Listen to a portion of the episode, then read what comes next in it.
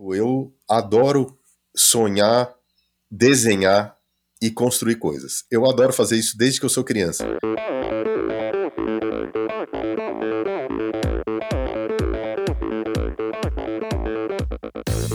Olá pessoal, aqui quem fala é Renata Falzoni. Olá, e eu sou Tim Don. Eu sou Jaque Mourão. Olá, eu sou João Paulo Diniz. Eu sou Adriana Silva. Oi, eu sou Mauro Ribeiro. E, e esse, esse é o Endorfina Podcast. Podcast. Valeu, até mais. Sou Michel Bogli e aqui no Endorfina Podcast você conhece as histórias e opiniões de triatletas, corredores, nadadores e ciclistas, profissionais e amadores. Descubra quem são e o que pensam os seres humanos que vivem o esporte e são movidos à endorfina.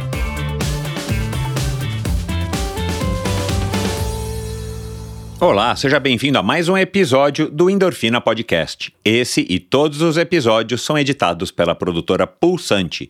Siga arroba produtora Pulsante no Instagram.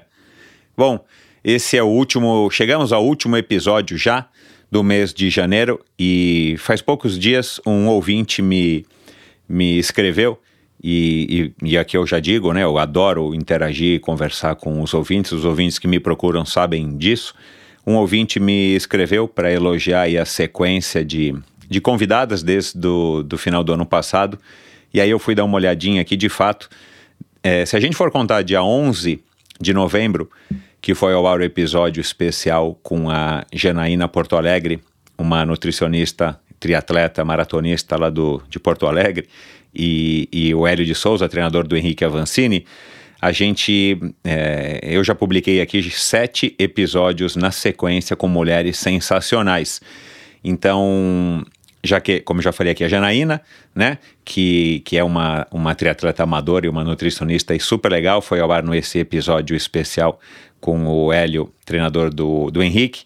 Mas aí depois foram duas, é, nesse período todo, né, até agora, até esse episódio de hoje, que é um, um, um homem aí super bacana é, foram duas é, para-atletas olímpicas, e, e isso foi tudo coincidência, tá, pessoal? Duas para-atletas olímpicas, é, uma psicóloga com duas Olimpíadas, a Carla de Pierro, para encerrar o ano de 2021. Foi uma piloto de BMX com duas Olimpíadas, a, a Priscila Estevô, que foi minha convidada do, do episódio antes desse daqui, o anterior, da semana passada. É, e a, a, diretora do Strava no Brasil, a Rosana Forte, que foi o episódio anterior, então, a esse da Priscila, e a, uma mountain biker campeã de apenas 20 anos, a Marcela Lima. Então, só convidadas é, com histórias fantásticas. Então, fica aqui a lembrança, se você não ouviu nenhum desses episódios por conta aí das festas, viagem e tudo mais, fica a dica. E, e para quebrar essa sequência é, de sete, convidadas sensacionais. Eu volto hoje aqui a receber um convidado, um cara espetacular e é, e, e é curioso. Eu até acho que eu conversei isso com ele durante a, a, o episódio, eu não me recordo se estava gravando ou não. Eu estava, ainda no ano passado, eu fui nadar no Clube Pinheiros, estou tentando voltar a nadar desde a pandemia, mas está difícil aí por N fatores, aí eu ainda estou me ambientando ao meio aquático. Arrumei uma brecha na minha agenda aqui no Endorfina e fui dar umas braçadas tipo 11 horas da manhã lá no Clube Pinheiros e estava um dia bonito, resolvi, como ia nadar bem pouco, resolvi nadar na piscina de fora, é, sem treino nenhum e tal, simplesmente para voltar a, a, a, me movimentar. E quando eu chego na piscina, tá saindo o Otávio Tavico, que é um, um amigo meu aí de longa data, é, da época do polo aquático, não um amigo próximo, mas um, um conhecido. E, e aí a gente se cumprimentou, e eu com pressa para entrar, ele com pressa para sair. E aí me ocorreu, enquanto eu nadava, é, como eu encontrava o Tavico em situações como essa, por exemplo, as mais inusitadas. E, e onde eu mais encontro, na verdade, onde eu mais o vejo, é correndo, é, normalmente nas imediações do Esporte Clube Pinheiros, que ele é sócio, ou lá no bairro de Pinheiros, uma vez já vi ele correndo na Marginal e tal, em horários assim completamente aleatórios, e, e eu sempre estou de carro, de moto, enfim, passando, e aí eu nadando, eu falei, puxa, cara, esse cara já pratica esporte há muito tempo, ele regula mais ou menos a mesma idade que eu. e eu não sei exatamente a história dele. A gente vai se cruzando ao longo aí das décadas, mas eu não conheço a história dele. Cara, eu vou convidá-lo para participar do Endorfina. E foi assim que surgiu, então, numa natação, numa, num treininho de natação bem michuruca, é, e num encontro completamente fortuito, surgiu aí a minha o meu interesse em estar tá conhecendo um pouco melhor da história do, do Tavico. E aí, através de amigos em comum aí do polo aquático, eu cheguei nele e deu um bate-papo, um caldo muito legal. Ele aceitou de bate-pronto, é um cara gente boníssima. E aqui você vai ouvir nessa conversa com esse cara aí que é um empreendedor e um, um atleta nato, um cara que tem um preparo fenomenal, um cara que tem um, um, uma, um dom, uma aptidão, um condicionamento físico incrível. Você vai ouvir Uh, a gente falar aí sobre derrota, otimismo, a importância da, de, de, algumas pessoas na nossa vida esportiva para formar o nosso caráter, e ele vai falar um pouco aqui da importância do, do Mário é, Maroni, um cara aí que eu também conheci, um cara que foi meu treinador de polo aquático aí numa fase. A gente vai falar de propósito de esporte, a gente vai falar de triatlon, ele que teve uma passagem breve e, e não tão interessante, no, né, não tão bacana no, no triatlon. A gente vai falar em medo de errar, em tentar, em acertar, enfim, uma série de assuntos interessantíssimos com esse cara aí que está à frente da, da construtora Ideias Árvores, já faz aí mais de uma década e meia. E, e, se você não é de São Paulo, você não conhece a Ideias Árvores, eu sugiro, no final eu vou falar e vou colocar no post do episódio de hoje, dá uma olhadinha no site da Ideias Árvores e você vai entender que essa é uma construtora completamente diferente, fora do padrão e de todas as outras que pelo menos eu tenho conhecimento. É, pelo menos aqui em São Paulo eles ganham diversos prêmios e tal. E ele é o cara por trás, é a mente e o braço e a criatividade, a coragem por trás dessa construtora fantástica. E é um cara que tem o, o esporte aí na veia, e vocês vão ouvir isso aqui muito bem durante essa conversa. Então é isso, pessoal. Sem mais delongas, vamos lá para mais uma conversa espetacular do Endorfina Podcast, agora quebrando essa série de sete mulheres incríveis com esse cara muito legal, meu amigo Otávio Zarvos. E antes de ir para a conversa, como sempre, não se esqueçam, endorfinabr.com é o local onde você vai é, acessar para ouvir os episódios, para conhecer um pouquinho mais sobre cada convidado e alguns assuntos conversados em cada um dos 200 e lá vai pedrada, 250 e poucos episódios. Lá você também consegue assinar a newsletter semanal, toda sexta-feira é, eu envio essa newsletter para quem curte um pouco mais o Endorfina e quer conhecer assuntos que eu acho que são interessantes serem compartilhados com vocês, assuntos que eu acho que são é, relevantes. E lá você também consegue apoiar financeiramente esse projeto, conhecer melhor esse projeto, entrar em contato comigo. É, tem link para o YouTube do Endorfina, tem link para o Instagram do Endorfina, enfim, lá é o, o local onde você deve acessar para conhecer um pouquinho mais ou para entrar em contato comigo ou para apoiar esse projeto. Então vamos lá para mais essa história incrível. Afinal de contas, quem é que não gosta de uma boa história, não é verdade? Aos 13 anos de idade, meu convidado começou a praticar polo aquático numa famosa escola de natação em São Paulo. Três anos depois, ingressou na equipe do Esporte Clube Pinheiros, onde foi campeão paulista algumas vezes, campeão brasileiro, adulto ainda com 17 anos e campeão sul-americano juvenil. Ao ingressar no curso de Administração de Empresas na FAAP, decidiu abandonar o polo aquático e começou a trabalhar. Como gostava muito de esportes, continuou a nadar e a correr.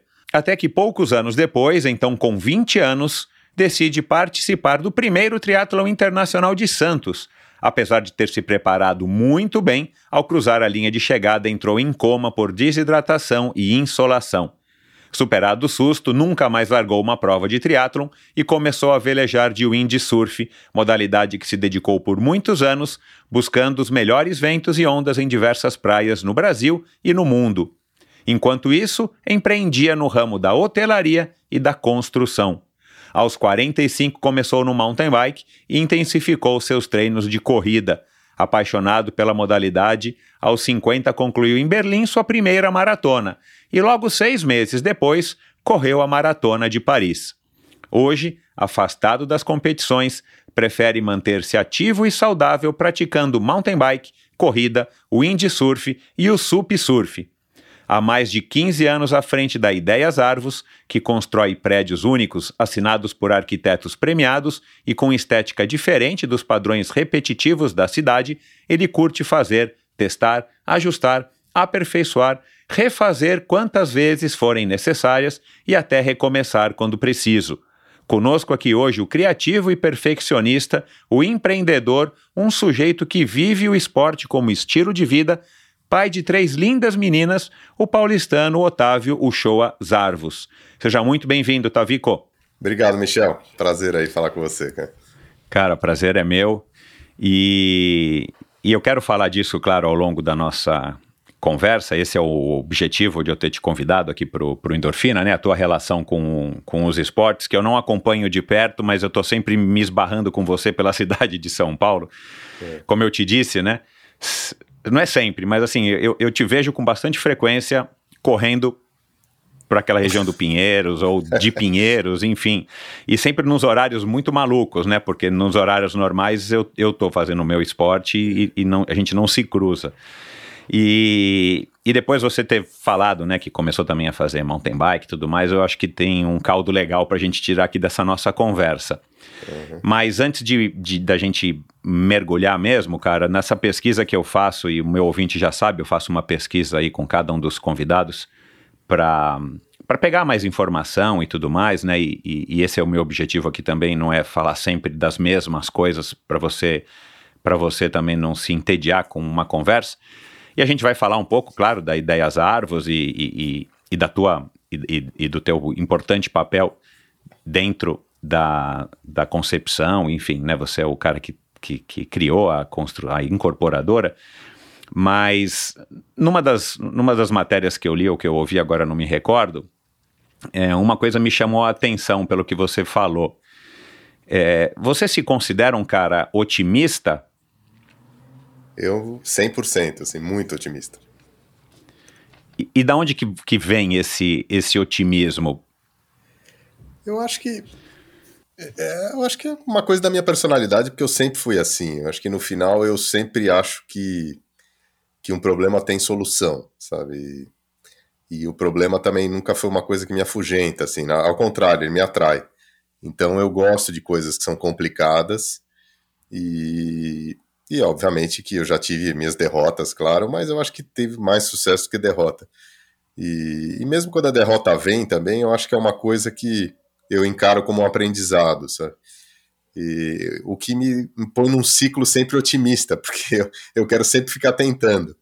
E se eu não consigo, eu considero que eu subi um degrauzinho por tentar. Então, em geral, sim, eu tenho uma visão otimista da minha vida e também da vida das pessoas, e eu sou uma pessoa que acredita muito nos outros também, sabe? Eu sempre. E é uma, isso é uma coisa que me ajudou muito no trabalho, inclusive por eu ter a tranquilidade de poder falar com você essa hora e, como você falou, os meus treinos são em qualquer horário. Porque eu, por acreditar muito nas pessoas, eu consegui formar uma equipe muito legal na minha empresa e que me deu muita liberdade nos últimos anos, sabe? Então é o melhor momento para mim de trabalho da minha vida, assim, porque eu consigo trabalhar, fazer o que eu gosto, que eu realmente eu amo fazer o que eu faço, mas com tempo, né? Eu tenho meu tempo e tem pessoas que estão cuidando dessas coisas para mim. Eu respeito muito o tempo delas também. Mas eu acho que acreditar nos outros facilita quando você tem uma empresa que começa a ficar um pouco maior, assim. E você aí, já rodou de Mavic? Produção 100% europeia. O processo de fabricação na Europa permite à Mavic ter total controle e assim garantir a qualidade impecável dos produtos. Esse requisito não se limita somente ao desenvolvimento das rodas, mas também a todas as ferramentas e maquinário de produção que são fabricados na região da bela cidade de Annecy ou no departamento uma espécie de estado da Alta Saboia, enquanto que a matéria-prima chega direto de um raio de 200 quilômetros. Para que a fama seja mundial, a experiência deve ser local. A Mavic é orgulhosamente representada no Brasil pela ProParts e desde 2021 a linha de rodas de carbono conta com garantia vitalícia. Agende o serviço ou reparo da sua roda no Mavic Service Center. Acesse www.proparts.com www.esp.br para mais informações. Você conhece a Bovem? Há mais de uma década, a Bovem gerencia projetos e negocia a entrada de novos clientes no mercado livre de energia. Com uma equipe experiente, a Bovem se compromete com os bons resultados, atuando através de escritórios espalhados pelo Brasil. Descubra as vantagens de ser livre e saiba se a sua empresa também pode ingressar neste mercado. Seja livre, fale com a Bovem Bovem, energia que inspira. Visite bovem.com.br e siga Bovem no Instagram no arroba bovem energia. A Titanium Vida, Saúde e Previdência oferece as melhores soluções em proteção e segurança que você encontra no mercado para você e seus familiares, com planos de seguro de vida, saúde e viagem.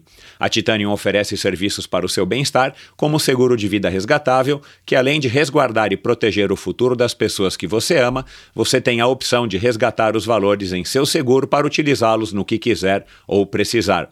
Outro serviço é o Seguro Saúde, com cobertura mundial, com livre escolha de médicos, clínicas e hospitais aqui no Brasil e em qualquer parte do mundo. A Titanium também oferece planos completos de seguro viagem. Siga titanium.consultoria. Não conte com a sorte, conte com a Titanium. Cara, é legal demais. E e eu te perguntei, né, antes da gente começar a gravar, se você conheceu o Márcio Santoro, o Meco, que, que também é lá do, do clube, e, e você não o conhece, mas depois houve meu bate-papo com ele, ele é hoje o presidente CEO da África, da agência África, ele, ele tem essa visão também, cara, muito nesse aspecto, né, muito parecida aí com a tua, né, ele...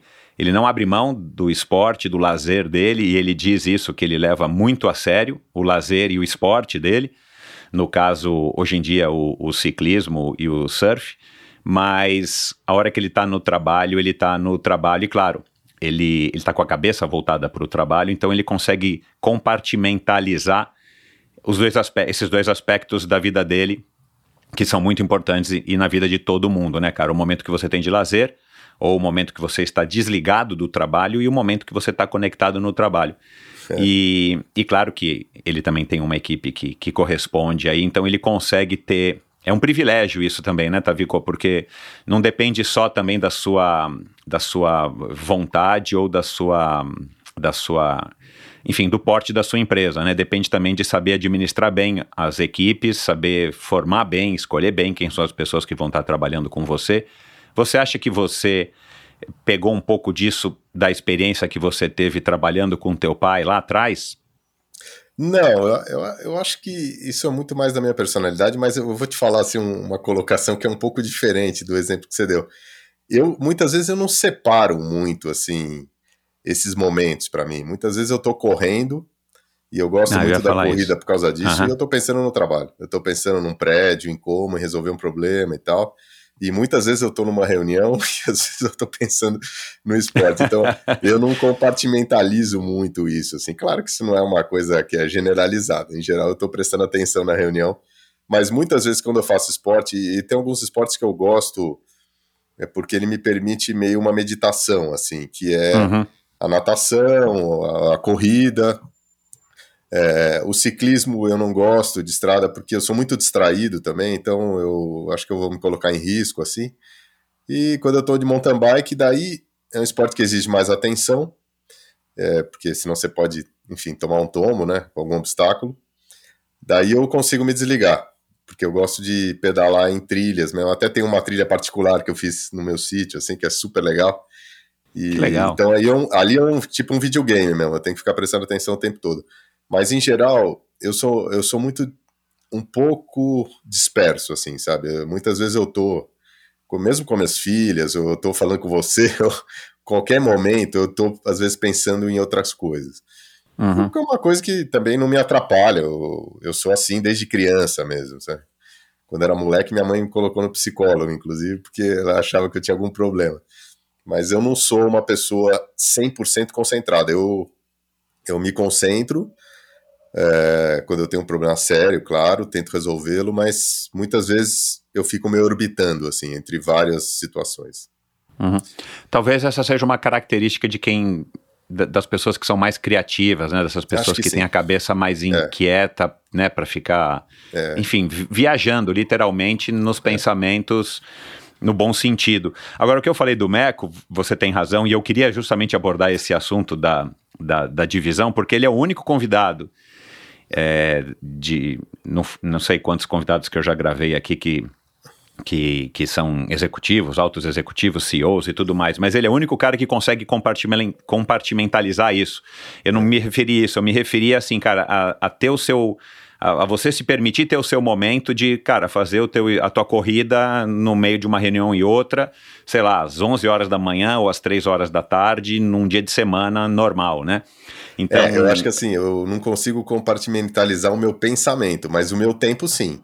Sem Exato, dúvida. É. Meu é, tempo, é. hoje eu tenho um controle quase total, assim, eu, é, e, eu, e os horários de que eu pratico esportes, assim, também não são horários que eu praticava quando eu era moleque, eu, eu, eu não, eu não gosto de acordar cedo, mas para sair correr, correndo, ou para andar de bicicleta, seja o que for, assim.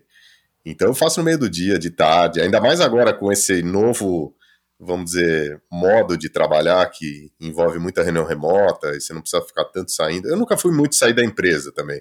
Sempre as pessoas vêm na minha empresa para se reunir comigo. Mas isso facilitou ainda mais minha mobilidade. Eu acho uhum. que o uhum. que mais me prende, assim, até são as minhas filhas, porque eu sou divorciado e eu não fico com elas o tempo inteiro. Então, quando eu tô com elas, daí eu tenho uma agenda mais com elas de, enfim, de pegar na escola e tal. É, mas eu tenho um tempo bastante livre e eu gosto de realmente fazer no meio do dia. Assim, então, quando você me encontra, sempre vai, todo, vários amigos meus me vêm correndo na rua nos horários também super estranhos assim. Então. E eu falo, não, tudo bem, eu não, não tenho esse não tenho esse, esse problema. Eu quero eu quero abordar esse assunto né, mais para frente, inclusive é, essa história que você falou né, do esporte também, de alguma maneira, servir como uma espécie de meditação e de, e, e de você arejar a cabeça e oxigenar a cabeça, principalmente, e, e os esportes de endurance, de repetição, proporcionam esses momentos, né? E alguns convidados aqui do Endorfina já falaram exatamente isso, que é, o fato de, de nadar ou pedalar ou correr acaba sendo também uma, um exercício de, de meditação, por que não? Né? De desconexão, tem alguns até que chegam a, a mencionar, que chegaram a mencionar esse tipo de, essa palavra, né, de se desconectar, mas é, antes, você, o é, que, que eu queria saber, você é o tipo do cara que, que faz o, a, a sua agenda de atividade física de acordo é, com, assim, você vai conforme a música, é, tipo assim, cara, meu, o cara cancelou uma reunião, eu tinha programado de fazer um negócio, mas vou aproveitar e vou dar uma corridinha, ou vou, sei lá, vou lá pro clube dar uma nadadinha. É, ou você prefere ter uma rotina rígida e, claro, assim, rígida que eu digo programada, tipo, olha, eu sei que é, amanhã às 4 horas da tarde eu quero ir fazer, vou dar uma nadadinha, sei lá. É, ou você consegue se adaptar e vai encaixando na sua vida os momentos é, que supostamente seriam vagos para fazer a sua atividade?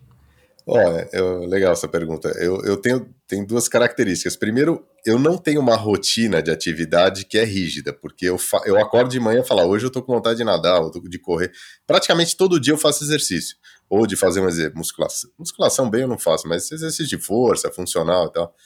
Então, assim, primeiro eu não tenho. Tem semana que eu corro mais, tem semana que eu corro menos, tem semana que eu gosto de nadar. É, se eu tô na praia, eu posso querer velejar, fazer outra coisa, ou andar de mountain bike, mas eu não tenho essa rotina. E no meu dia, eu tenho eu tenho bastante tempo livre, assim, sabe, de, de não ter reunião presencial marcada. Então, eu eu nem tomo conta muito da minha agenda. Minha secretária marca para mim, eu olho, eu não tenho reunião de última hora, esse tipo de coisa, então eu sei com antecedência, falar, ah, putz, hoje eu vou conseguir fazer isso a tal hora, assim.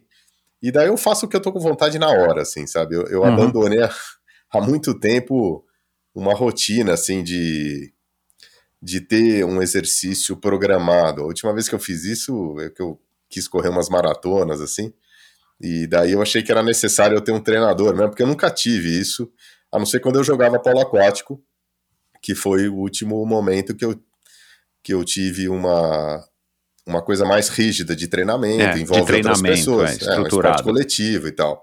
Mas isso eu tinha parei de jogar com 18, 19 anos, mais ou menos. Então depois sempre foi por prazer mesmo, né? Uhum. Mas nesse momento que eu fui correr, daí eu tinha uma rotina que era um treinamento específico, assim. Uhum. Por acaso você chegou a treinar com o Bado? Cheguei. E foi muito bom treinar com o Bado, porque no polo, né? Porque uhum. ele é um cara sensacional, assim, um cara que tem. Depois de mais velho, né? Eu, eu joguei no Pinheiros até novo, porque eu parei com acho que 19, 20 anos mais ou menos. E, e depois de mais velho, eu comecei a, a ver como você tem algumas pessoas que sabem te motivar, né? E eu dei muito valor a isso. O Bado, eu já falei isso para ele uma vez. E quando eu estava numa escola de natação, que era o Polé também, tinha um o Mário Maroni, que eu acho que ele dá ele é lá do Paulistano hoje. São os caras que eles têm uma, um poder motivacional assim que devia ser usado em empresa. Eu falei isso uma vez pro Mário, faz, tempo, faz anos que eu não vejo ele. Mas é, eu, eu nunca fui uma pessoa que tivesse aptidão para esporte, assim, sabe? Eu, eu, eu nunca não era o melhor em nada, muito pelo contrário, eu sempre era o pior, assim, em todos os esportes que eu fazia.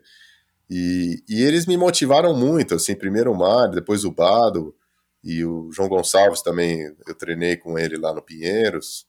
São os caras que tinham muita sabedoria, assim, para te ensinar, né? Um jovem a não, não só praticar o esporte, mas ele entender a dinâmica de que se você se esforçar, você pode se superar. Eu acho que essa que é a principal ensinamento para mim do esporte, né? Porque tem gente que nasce com toda aquela aptidão, né? E nossa, eu via isso muito, eu tinha, né? Era invejável isso.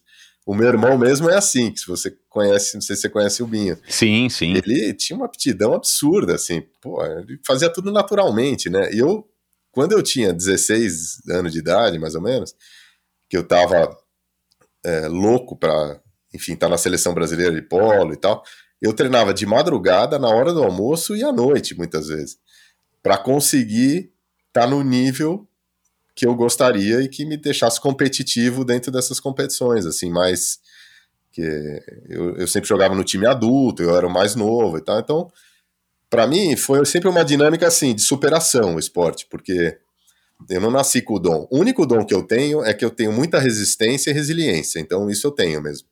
Uhum. E mais tarde eu fiz esportes de endurance, que não era o que eu comecei a fazer jovem, e daí eu pude ver que realmente eu aguentava o tranco mesmo, sabe? Eu realmente tinha uma resistência muito grande. Mas eu sempre tive que me esforçar muito, assim. E, e essas pessoas, o Bado foi um deles, e o Mário Maroni também, que sabem mostrar isso para uma criança. É, é uma lição que não tem preço, sabe? Para mim foi muito importante depois, enfim, empresarialmente também. Cara, muitas coisas aí que você falou, é, e, e, eu perguntei do Bado, porque o Bado foi o meu principal professor lá no Polo Aquático do Pinheiros. Eu também comecei com, com 13 e eu parei com 18. Foi a hora que eu migrei para o triatlon, a hora que o triatlon tinha chegado lá no Clube Pinheiros, já através também de algumas pessoas que eu vi, depois eu vim a conhecer. Mas, cara, eu vi o Bado na semana passada. Quer dizer, eu vi o Bado no meio da pandemia. Eu comecei a pedalar de mountain bike pela cidade, quando a cidade estava toda em lockdown, e eu, eu atravessei aquela ponte que passa por cima da Avenida Sumaré, uhum. não sei como é que chama, lá da Paulista, para do Hospital das Clínicas para o Sumaré. Cara, e o Bado tava correndo lá num dia bem cedinho. É. E, e, com aquele físico característico do Bado, né? É. Que, que parece o Falcon da nossa época, é né, verdade. cara? Aquele cara largo, né? Quadradão, largo. Cara, eu vi o Bado na semana passada lá no clube, o pessoal tava jogando polo lá. O, enfim, a, o Magrão, o Cristiano Dutra, o João, o, apareceu até o Mandi tava lá jogando no gol Sim. de novo. Cara, meu, o Bado tava jogando. Meu, você já viu o Bado hoje em dia? Eu vi ele na academia outro dia, ele tá ótimo. Ele meu, ótimo. bizarro, é, cara. Aquele tá cara que. Meu, todos aqueles milhares de abdominais que ele fazia ali naquela é. toalhinha ali em volta da piscina siberiana, cara, não destruíram é. ele. Não, e ele, ele tá cara, ótimo. esse cara é resiliente, assim, cara. Esse cara é, tem um biotipo. Tem, claro, uma genética absurda, mas ele sempre foi uma pessoa muito dedicada, assim. Né, dedicada, né, é. Regrada, disciplinado, é. né? É impressionante. É, mas, cara, eu juro, eu fiquei contente, falei para ele, falei, cara, Bado, se eu che... É, aí o Eliseu me falou qual que é a idade dele, cara, acho que 60 e lá vai alto, bem alto, eu não me é. recordo agora. Mas, cara, eu fiquei impressionado, cara. E, e, eu não sei se você soube dessa história, eu não sabia que você tinha começado com o Mário Maroni lá na Polé, mas o Mário, ele, ele tentou fazer triatlon, né, por incentivo do Paulo Marcelo, que também era lá da... da é, e, e aí eu, eu, a gente vai passar um pouco por essa história do triatlon, né? Que eu não sei se te traz boas memórias, mas, cara, traz, a história do a história do Mário, cara, é uma história, assim, nesse aspecto similar com a tua. A gente estava pedalando na USP cedinho, o Paulo Marcelo levou o Mário, Paulo Marcelo e o Mário Maroni eram muito próximos, né? Já por conta da Polé, não sei se eles chegaram a ser sócios de alguma coisa, enfim, de alguma depois do final da se eles foram sócios de alguma academia, não lembro. E o Mário e o Paulo Marcelo, o Paulão chamou o Mário para fazer triatlon. Cara, e a gente tava pedalando, o Mário daquele jeito que você sabe muito bem como é que é, também é um cara, né, com esse estilo do polo aquático de aguerrido, raçudo e tal. É. Cara, o Mário tomou um tombo na nossa frente, cara, abriu a cabeça na USP. Nossa. Cara, entrou em convulsão, eu fiquei segurando ele lá, o Paulo Marcelo foi buscar a ambulância. Meu, foi um treco. Putz. Não aconteceu nada com ele é. depois, é. claro, ele tá aí no Paulistano. Eu não sabia que ele tava no Paulistano. E, cara, aí eu fiquei, eu fiquei, o Paulo Marcelo foi com ele pra ambulância, pro hospital do HU, e eu peguei a bicicleta dele e fui até o carro dele. Cara, o capacete tava no porta-malas, cara, do carro, ele Nossa. tava sem capacete. Moral da história, ele nunca mais voltou. É. Ele também nunca mais, assim, foi, foi, né, não sei se foi a esposa dele, se foi ele mesmo, o cara ficou chateado com a situação, né, porque o cara é um, um touro, né, é. assim, um jogador de polo aquático, forte, cara, é, e, e, infelizmente, assim, infelizmente eu que tava ali, cara, que você tem que presenciar isso que é horrível, né, cara, ainda é. mais uma pessoa que você tinha uma relação também de muitos anos que eu tive com o Mário, mas enfim, é, cara, é legal você falar que você nunca foi bom em nada, que você não tem aptidão, é muita raça, resiliência e resistência. E você disse também em algum lugar, eu vi, ou você que me escreveu, que você tinha uma saúde frágil e, e aí que você foi fazer polo aquático, no, ou foi natação na Polé, que eu foi. imagino que seja Polé da Cidade Jardim, né? Exatamente. E lá que você conheceu o polo aquático. Aliás, faz também uns três anos que eu, que eu encontrei o Paulinho, cara, Carotini, tinha voltado, acho que ele passou um tempão na Espanha, não lembro, e, é. e, enfim, fazia anos que eu também não ouvia. E, e, que saúde frágil é essa, cara? Porque quem te vê, e eu que te conheci na época do polo, meu, você é um touro, né? E hoje eu acho que, é, apesar dos seus 53 anos, né? Eu tô com 52, 54. você. 54. Você, porra, pra mim você tem um físico de jogador de polo aquático, né, cara? Assim, é. que saúde frágil era essa que depois você se tornou um um eu touro? tinha. Bom, primeiro eu era fisicamente, eu era. Eu era bem magrinho, assim, fraquinho, sempre era o mais fraquinho. Tinha um princípio de reumatismo também. É, Uau. E tive muita dor no joelho também. E eu era muito uma, eu era uma pessoa muito introspectiva também, sabe? Eu tinha amigos, lógico, eu tinha meus amigos e tal, mas eu, eu gostava de desenhar, de ficar em casa montando coisas e tal, que eu acho que futuramente acaba me direcionando para o que eu faço hoje. Mas eu não era uma pessoa muito de esporte, sabe? De atividade, de ter aquela agressividade do esporte e tal. Isso veio depois para mim, mas quando veio, de fato, eu abracei aquilo e foi uma transformação, assim. E ela aconteceu bem nessa época que eu tinha mas aconteceu cedo isso para mim, com 12, 13 anos, que eu comecei a, a, ter que nadar, porque minha família toda tem problema na coluna. E minha mãe achou que natação seria boa para coluna, o que é uma coisa que não tem nada a ver. Mas não, é. enfim, daí eu comecei a nadar. E... Mas que é bom para tua saúde de uma maneira geral, né? Exatamente. Nadar é bom, né? Só não sei é. como é que é a relação com o problema na coluna. Daí ela, eu entrei nessa escola de natação, eu, eu detestava fazer todo esporte, me pôr no basquete, no tênis, eu achava, puta, eu odiava aquilo. E quando eu encontrei o Mário lá, ele ele falou, ele deve ter pensado, falou, putz, não, eu vou ou isso, aquilo é instintivo dele, por isso que eu sou muito grato a ele, porque de fato ele prestou mais atenção em mim e foi me dando exercícios assim. E como eu sou uma pessoa muito também intensa no que eu faço, eu aceitei aqueles desafios e fui fazendo cada vez mais exercício, nadando muito mais. Em um ano, eu passava minhas férias nadando também e tal. Em um ano eu já nadava mais do que todo mundo lá. E daí eu realmente eu me redescobri e aquilo foi um, uma coisa importante para meu autoconhecimento e, e também até uma autoafirmação também, né? Que eu precisava naquela fase da minha vida. Assim, a gente sempre precisa, lógico, mas Exato. principalmente naquela fase, né? Que você é, o, você é o moleque mais frágil e de repente você começa a sobressair. E daí, de fato, eu vi que aquilo, aquela aquela lógica de se esforçar e ter a recompensa funcionava. Eu descobri isso muito cedo e, de fato, eu me esforçava muito, porque para mim esse esforço não tem limite. Realmente, quando eu jogava polo, eu chegava a nadar quase. Tinha dia que eu nadava 8 quilômetros, assim, eu nadava muito mais do que todo mundo, assim. E, então começou a ser um negócio que assim, eu comecei a me sobressair, e aquilo para mim foi o um sonho, né? Tanto que uhum. eu fiquei absolutamente louco com o polo aquático dos 13 até os 18, 19. É, eu conquistei uma série de títulos e tal, e, e, e daí eu comecei, é, quando eu já estava com essa idade, 19 mais ou menos, eu tive uma decepção assim no polo aquático porque eu fui convocado para jogar um campeonato mundial e eu tive um problema no tecido da perna, uma infecção generalizada, assim, que é muito raro dar em jovem, dá muito em velho isso. E eu tive que ser abandonar a seleção brasileira. Eu estava prestes a ir, estava jogando super bem, assim. E aquilo para mim foi um baque. Depois daquilo, eu comecei a, a ter que trabalhar à noite. A empresa do meu pai estava indo já super mal, assim. O meu início empresarial foi muito difícil, porque o meu pai faliu quando eu era moleque, assim, quando eu estava nessa idade. E eu tive que começar. Tem gente que começa do zero, né? Mas eu comecei do menos zero. foi muito difícil. Então foi um momento difícil que eu falei, meu, não dá. Eu comecei a trabalhar o dia inteiro, estudava à noite, não tinha como treinar, nem tinha como pensar nisso mais. E, mas tudo bem, eu acho que foi uma coisa legal, porque eu vivi intensamente aquele período de competição, que é um período onde eu acho que é mais democrático, porque todo mundo pode competir quando criança. Quando mais velho, não. Só pode competir, na verdade, quem tem recursos financeiros. É muito difícil. Num triatlon, por exemplo, quem puta, tá, tem que trabalhar 12 horas por dia, chegar em casa, cuidar das crianças, ainda tem que comprar uma bicicleta.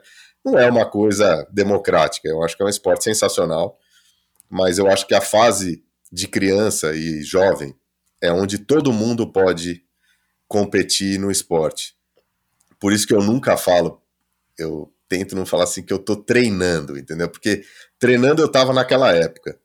Eu considerava aquilo um treino. Hoje, para mim, não. Eu tô me divertindo. Por mais que eu vá competir, é uma outra fase. Eu acho que eu, como mais velho, assim, eu tenho muito mais condições se eu quiser competir em qualquer esporte financeiramente pelo tempo que eu tenho disponível para mim, que as duas coisas estão ligadas às vezes é injusto muitas vezes eu competir com determinadas pessoas que eu via que tem um emprego, pô, cara, tem que entrar às oito, sair às oito da noite, chegar em casa, ainda correr de noite. Quer dizer, eu acho uma competição injusta. Então, nessa época, eu me dediquei muito quando era criança. Eu só queria saber disso. É, criança e jovem, né? E daí depois eu comecei a praticar esportes não coletivos mais. E e daí, enfim, com mais liberdade. Mas sempre pratiquei esporte, eu só me considero um pouco viciado em esporte, assim. Se eu não praticar esporte num dia, aquilo já começa a me sentir mal, assim. cara, tem muita gente assim, cara. Eu também sou um desses. Eu, eu, nos últimos cinco anos, mais ou menos, eu consegui dar uma bela de uma flexibilizada. Ainda consigo ficar um dia sem fazer e não ficar roendo as unhas ou é, irritando a, a família. É. Mas é, não gosto, assim, é, é, fato. Assim, se eu fizer alguma coisinha, cara, e hoje em dia o meu alguma coisinha pode ser alguma coisinha mesmo, eu já tô mais tranquilo. Agora, você foi pro Pinheiros como militante por conta de toda não. essa sua dedicação? Ah, tá. Não, eu era sócio do Pinheiros e, uhum. e daí o, a escola de natação do Polé, ela meio que fechou numa época. Isso. O time é. se dissolveu e nós fomos. Bom, cada um foi para um lado, mas eu daí fui pro Pinheiros. É. E fui muito feliz lá, foi super legal. Foi a melhor época, assim, para mim como o, esportista. Tavico, você falou do Bado, você falou do João Gonçalves, que, que faleceu, né? Acho que faz uns dois anos. E você falou do, do Mário Maroni. É, eles eram também disciplinadores, né? O polo aquático tem essa. Eu entendo que o polo aquático tem essa escola que é assim, cara, chegou atrasado, paga as flexões, se tiver frio, não reclama, se reclamar, vai embora, não fica na piscina, né? E era uma época que, que acho que. É, se fosse hoje em dia, isso era bullying, né? As nossas mães iriam lá reclamar. com... Meu Deus do céu. É, mas a gente, a gente sobreviveu e eu acho que sem nenhuma sequela negativa, mas sequelas positivas, né, cara? Porque muito, muito eu acho que essa formação, e você acabou de fazer o teu testemunho com Mário Maroni, com o Bado, eu acho que isso é uma coisa que dá uma dá uma fortalecida legal, né, no caráter, ainda mais do menino, né, é. não sendo aqui machista ou feminista, mas assim, cara, porque a gente tem uma idade que é uma, que nós somos umas pestes, né, cara, é. e de repente a gente entra num polo aquático que é disciplinador, que você aprende que o técnico é quem manda, e aí na piscina você pode descontar toda a tua raiva, né, na bola e nos companheiros ali de, né, de jogo, acaba sendo uma coisa que dá uma base legal, eu acho, para a vida em termos de formação de é. personalidade é. e caráter, você não concorda? Eu concordo, eu acho que na nossa vida, assim, em, quando a gente sai da infância, assim, a gente precisa, e na, e na vida adulta também, eu acho que o que a gente precisa muito é de um propósito. E eu acho que quando você é adolescente, o propósito ele não está claro ainda, porque você não sente aquela vontade, não, eu preciso ganhar dinheiro, eu preciso trabalhar. Claro, muitas. Isso para nós de classe média alta, né? Exato. É, logicamente que uma pessoa que está lá no campo, ele nem pensa nisso, né? Ele tem que trabalhar para sobreviver. O, mas eu acho que o propósito para o adolescente é muito importante e eu, eu encaro que quando você está num esporte competitivo, você tem aquele propósito na sua vida, aquilo te guia, aquilo vai te ensinar um monte de coisa, assim como você aprende na escola. Você vai aprender a perder, a ganhar, você vai aprender a ter uma estratégia de como superar aquele menino que é melhor que você, ou uma menina. Mas eu acho que o propósito é fundamental na vida inteira da pessoa. Eu acho que ele vai mudar. Eu acho que é também é, e não pode, acho que, é, confundir propósito com distração. Que eu vejo que há muita coisa. Isso acontece muito também na fase adulta e madura, da pessoa ter o esporte como distração. Distração é. para outras coisas que ele não quer enfrentar na vida, às vezes também. Isso também Nossa, é uma muito, coisa que muito. tem muito, e principalmente esporte de endurance, assim, você vê que às vezes o cara tá ali fazendo aquilo, mas puta, a família tá uma merda, o trabalho tá uma merda. Eu acho que você precisa ter uma. sempre ter um equilíbrio, né? E, e, colocar os propósitos que realmente são importantes na sua vida, que, claro, o esporte é importante, mas lógico que a, a, sua família é mais importante, os seus pais, os seus filhos, o seu trabalho, né? Acho que isso são coisas que a gente tem que dar um valor diferente, né? Uhum. Mas eu acho que a gente precisa do propósito. E o adolescente é difícil ele ter. Por isso que eu tive sorte, e você também, da gente estar nesse ambiente naquele momento, porque aquilo nos tirou de diversos outros tipos de problema, talvez, que a gente fosse Exato. enfrentar, né? Não, e mexe muito com a autoestima, né? Mexe muito com essa história mesmo da gente estar tá se encontrando dentro da nossa, do nosso mundinho ali, da, da sociedade, dos amigos, enfim.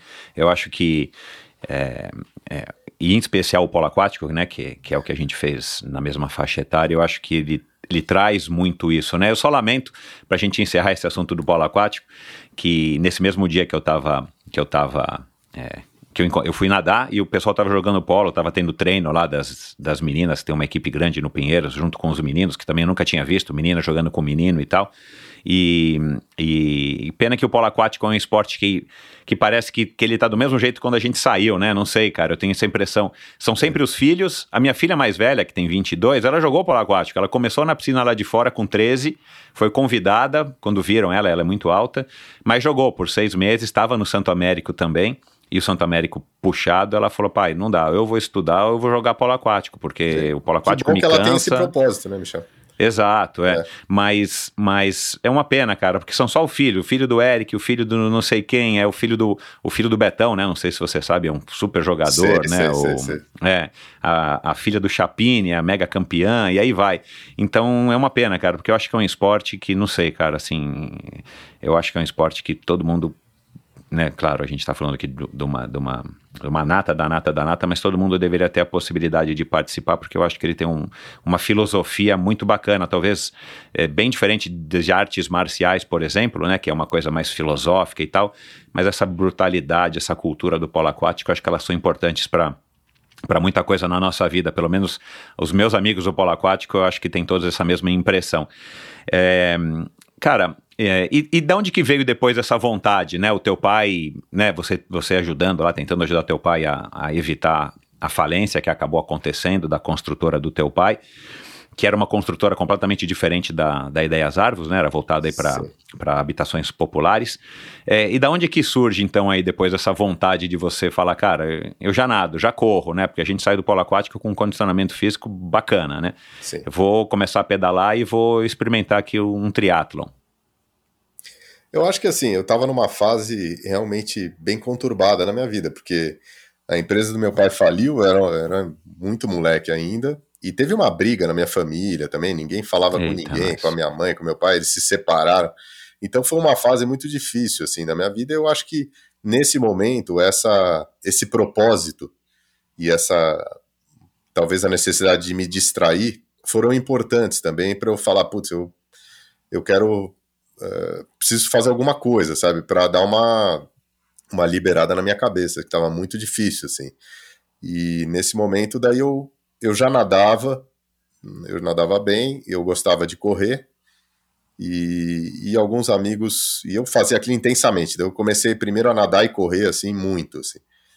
E daí um amigo falou para mim, que até encontrei ele outro dia, que é o Roberval, muito cara sensacional. E daí ele falou: "Pô, por que, que você não vai?" Ele é da harmonia. Daí ele, ele era triatleta e tal, deve ser ainda. E daí ele falou: "Não, você tem que pegar uma bicicleta e fazer um triatlo, né? Porque não é possível, porque eu corria assim, eu saí para correr 30 quilômetros, assim, sem beber água, aquelas coisas que dava no treino da piscina era 50 de 100, sabe? Aqueles treinos absurdos assim que o Bado dava pra gente. E daí E muitas vezes sem óculos, né? É, do jeito que tava ali, né? E daí eu, ele falou, daí eu peguei uma bicicleta um mês antes. Eu não sabia nem, eu nunca tinha andado numa bicicleta dessas que tinha o um profile na frente, assim, eu nem sabia, nem não conseguia nem abaixar na bicicleta para pedalar apoiado, sabe?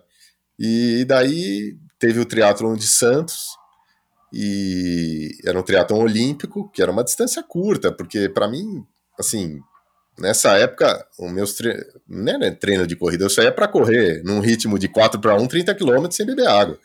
Eu corria dia de da Barra do Saí até o final de daquela praia comprida lá que tem Baleia. É, Boracéia lá. Que ah, Boracéia, nossa. É, eu fazia umas coisas, umas loucuras. Daí voltava, ia até as ilhas três vezes e voltava, fazia três e volta. Umas Caraca, meu. Daí eu falei, pô, meu, fazer um triatlo desse é ridículo, né? Falei, tá bom, é. vou pegar a bicicleta e vou fazer. Né? Comprei uma bicicleta e fui um mês antes, dei uma pedaladinha, não sabia nem trocar marcha, nem encaixar minha sapatilha, nada. E daí no dia da prova, era, foi a primeira prova que teve no Brasil de triatlon olímpico, acho que foi foi... Não, foi o primeiro triatlo internacional, né? Que internacional você de Santos, foi. exatamente. É, é, foi o primeiro é, Não, já tinha triatlo olímpico, mas foi, é, enfim, que é o marco. Até hoje o triatlo internacional é. ainda existe, né? Em fevereiro. Daí eles não conseguiram fechar a estrada no lugar, no, no tempo que eles queriam. Então a prova era é. para começar às oito, começou meio-dia. E eu fiquei lá sentado na praia, esperando para nadar, né? Tomando num puta sol, sem beber água.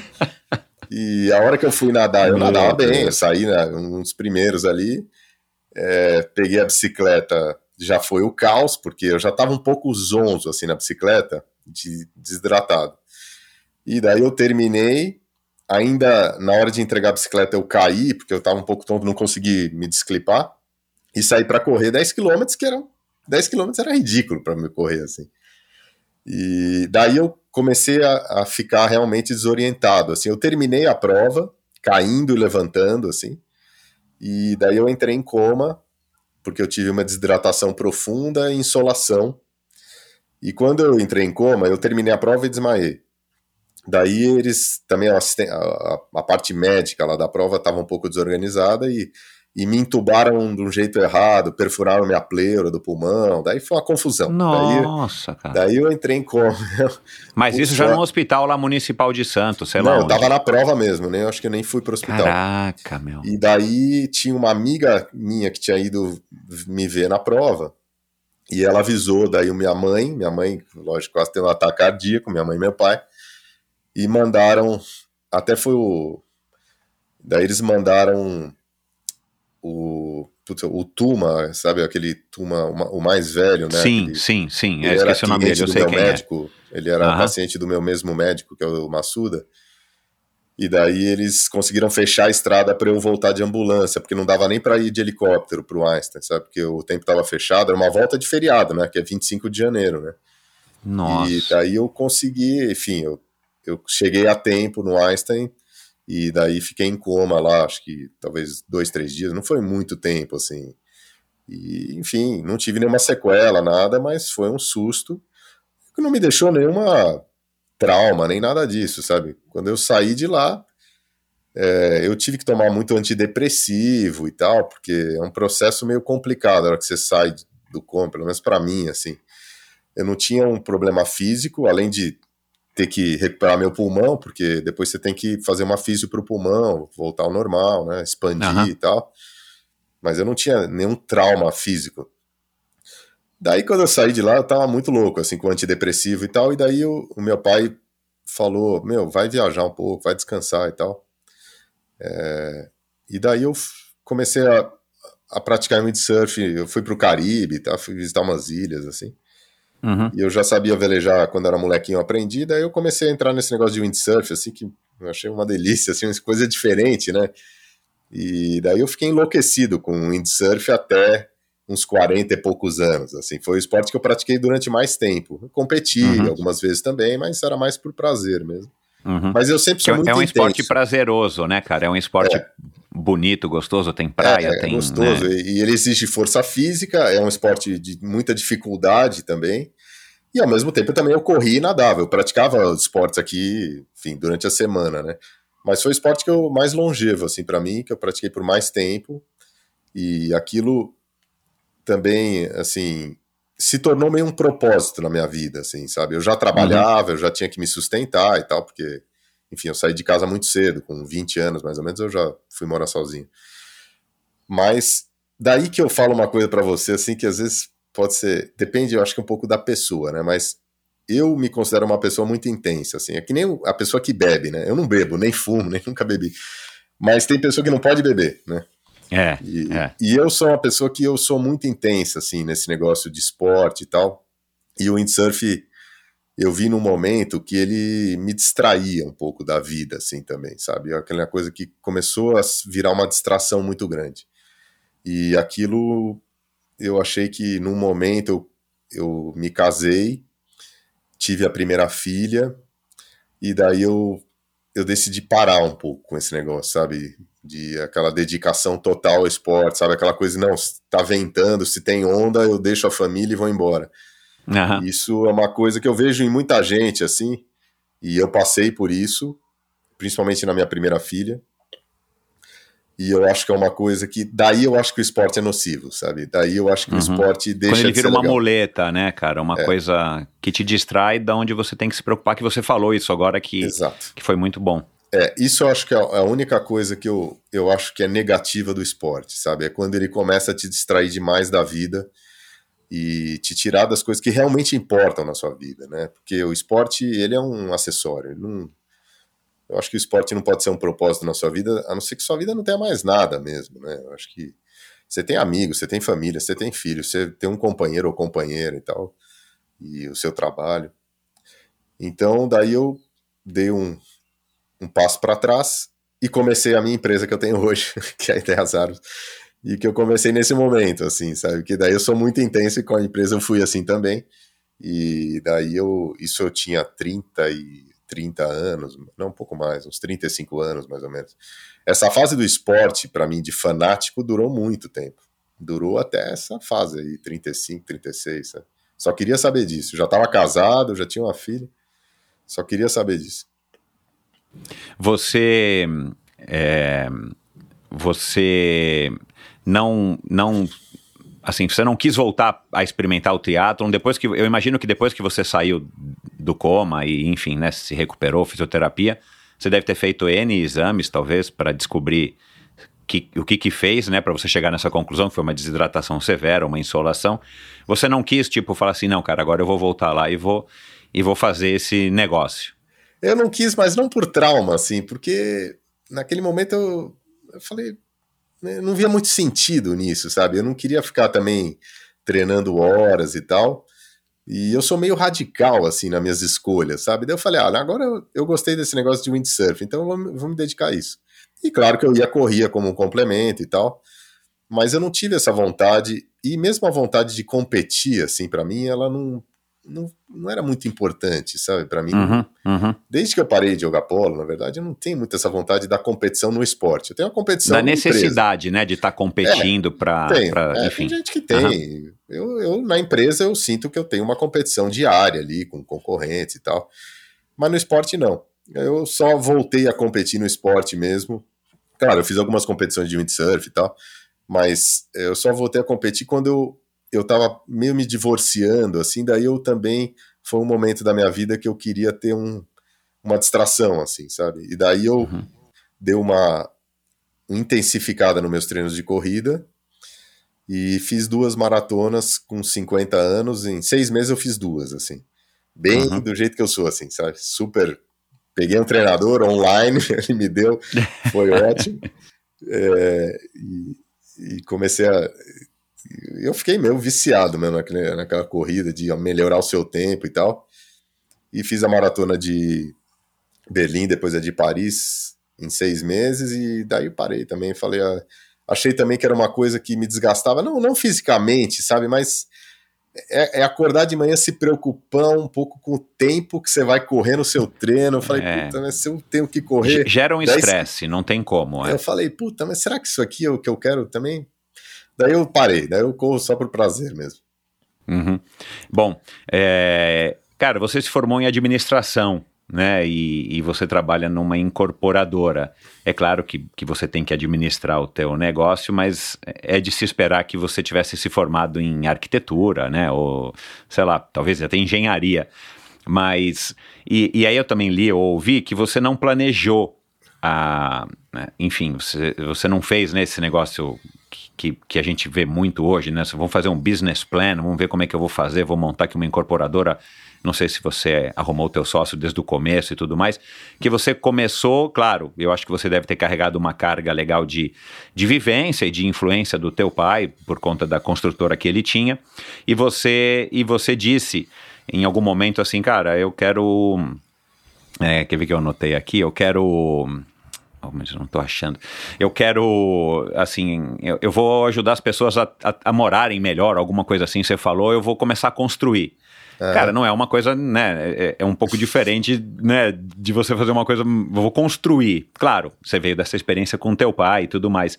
Mas, cara, da onde que vem essa é, essa vontade, esse drive de falar assim, cara, eu vou eu vou começar a empreender, vou começar a construir para ajudar as pessoas a morarem melhor, né? Que, que isso é uma coisa muito legal da Ideias Arvos, esse propósito que vocês têm, que vocês não são uma construtora padrão né, comum aqui em São Paulo. Vocês estão, é, talvez sejam a ponta de lança aí de um movimento bem interessante. Conta um pouquinho aí como é que foi essa decisão de, de, de fazer administração e de repente, cara, vamos montar uma construtora, uma incorporadora e eu vou ajudar as pessoas a morarem melhor. Ou trabalhar, então, eu acho né, que tem, tem várias pontas aí que tem que ser ligadas. Primeiro, assim, eu sempre fui uma pessoa que eu, eu tive, eu tenho um espírito empreendedor, assim, de se arriscar e, como eu te falei no começo, eu sou otimista. Então, quando você é otimista, você meio que se projeta para coisas que outras pessoas não vão. Tipo, construir um prédio, por exemplo, que é um negócio que é super complicado, né? Se você hoje inocentemente eu comecei a fazer prédios sozinho, assim, com o meu irmão, quando a gente era sócio naquele tempo, a gente tinha 20 e poucos anos, né? Se eu penso isso hoje, eu falo, ah, eu sou um louco, né? A quantidade de problemas, de responsabilidades, de coisas erradas que podem acontecer são inúmeras, né? Coisas que em cada 100 pessoas que vão fazer isso, 99 desaparecem, porque o cara vai ter uma ação e o prédio dá um problema, enfim. Então, você, eu era muito, continuo sendo otimista, e gosto do risco, não me apavoro. É, e ao mesmo tempo eu adoro sonhar, desenhar e construir coisas. Eu adoro fazer isso desde que eu sou criança. E eu gosto de montar as coisas, sabe? De imaginar como é que elas são. Eu sempre gostei de desenhar, eu desenho muito bem.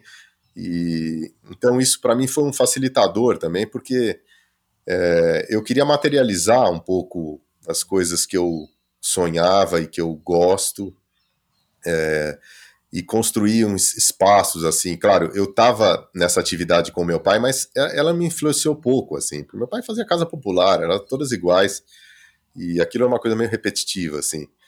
Eu... É no atacado, né? É, não era construir não, no atacado. Tem muita conexão com o que eu faço hoje. Hoje realmente, mas eu, eu esse meu lado criativo e de querer criar coisas diferentes, espaços diferentes, sensações que você vai ter naquele lugar, é o que me diferenciou mais.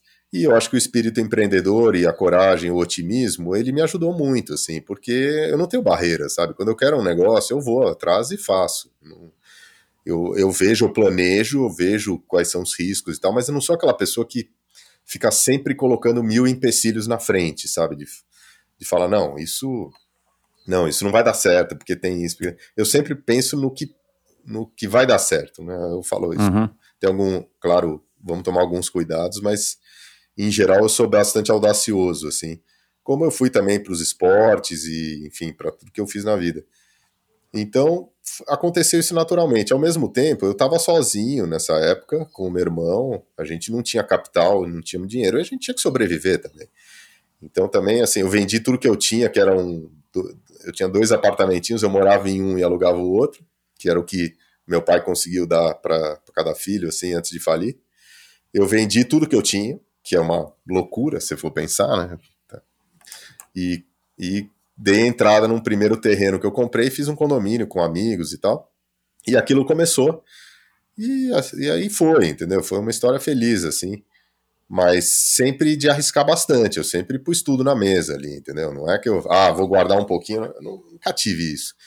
E eu nunca tive isso também no esporte, também. Ou mesmo para correr uma maratona, por exemplo, sabe? Eu sempre na corrida, a corrida é uma coisa que exige muita coragem também, sabe? Se você a partir de uma certa distância, assim, você tem que ter coragem para enfrentar a dor que vai aparecer, aquela falta de fôlego. Se você não superar aquilo, você não consegue correr bem. E uma vez eu li um livro de um corredor sobre isso, eu achei muito bonito assim o que ele falou, porque como os corredores têm que ser audaciosos e corajosos, assim, porque na primeira momento da corrida, ela, ela, é muito dura, assim, né? Ela é muito difícil, né? Você vencer aquele primeiro momento, assim.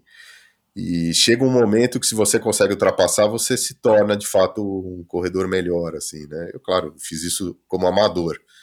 Mas eu sempre tive essa audácia, assim, sabe, de desafiar um pouco e ir mais do que o limite. Às vezes não deu certo como o negócio do triatlo, por exemplo, mas acho que ali foi mais uma falta de planejamento, assim.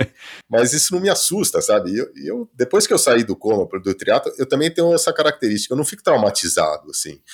Zero. Putz, eu, eu, eu esqueço meio o que aconteceu. Andando de mountain bike, por exemplo, eu já tive inúmeros acidentes, no meu último acidente, que faz uns dois anos, por exemplo, eu quebrei nove costelas, duas Caraca, vértebras, meu. a clavícula. Nossa, meu. Depois de.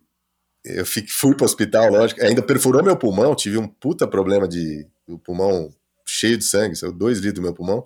Fiquei internado dez dias, descansei 15 dias e fui para o Havaí com a minha filha para pegar onda com ela, porque ela queria viajar. Estava todo quebrado, não conseguia nem subir na prancha direito.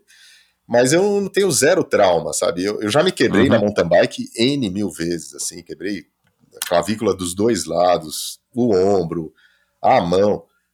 Mas eu nem lembro desses tombos, sabe? E hoje, claro, eu me preservo para, enfim, porque eu acho mais chato é a recuperação dessas coisas.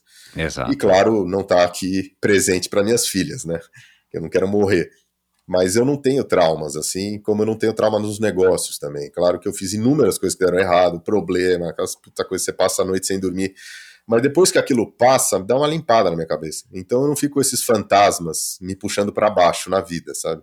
Uhum. E eu acho que isso é uma vantagem também para que a gente possa sempre estar tá inovando, né? Porque eu acho que você para um pouco de criar e de inovar e de tentar coisas diferentes quando você começa a se apegar muito no seu nos seus problemas passados, né? Principalmente nas suas derrotas, que, claro, elas fazem parte da vida de qualquer pessoa. Mas a hora que aquilo começa sempre te lembrar a derrota, a dor e tal, eu acho que você começa a virar uma pessoa que você deixa de evoluir, eu acho, de, de tentar coisas diferentes e novas, que a gente tem que fazer isso mesmo, mesmo mais velho, né? A gente tem que uhum. fazer isso até morrer, na minha opinião. Né? Uhum. Isso vale para começar um esporte novo, mas para começar um relacionamento com uma pessoa, ou para começar um novo negócio, ou para mudar um negócio que você estava fazendo que não está dando certo. Né? E, então, eu acho que essa mistura da, do esporte com o trabalho, com a sua vida, eu acho que o esporte, o mais legal que ele tem não é te dar uma, uma boa saúde, sabe? Isso, claro, vai vir também. Mas eu acho que principalmente é se você entender a filosofia disso, sabe? Tentar entender o que que aquilo pode mudar na sua vida, aprender as suas derrotas, aprender a se superar, aprender a, a se planejar, a ter estratégia, né? Eu acho que isso que é a lição do esporte para mim, assim. É, o, o, o, esporte é uma grande metáfora, né, cara, para a vida. Eu acho que essa é uma das coisas bem, bem legais, cara, do esporte. O fato dele, enfim, dele acabar sendo um catalisador para muitas coisas que a gente vive na vida ou vai viver na vida e de repente o esporte já te proporcionou isso e, e inclusive Aliás, eu achei aqui o que. Acho que você disse isso numa, numa, numa entrevista que eu achei num site da FAP, da revista da FAP, que você falou assim: eu quero fazer um prédio que me atenda, né, cara? Assim, é. eu, achei, eu achei interessante essa. Foi você mesmo que disse isso? Foi, foi. É, não foi interpretação de jornalista, então, assim, tipo, o cara fala, não, eu quero fazer um prédio, pô, não tô achando lugar legal para morar, não tô contente de onde eu moro, vou fazer um prédio que me atenda.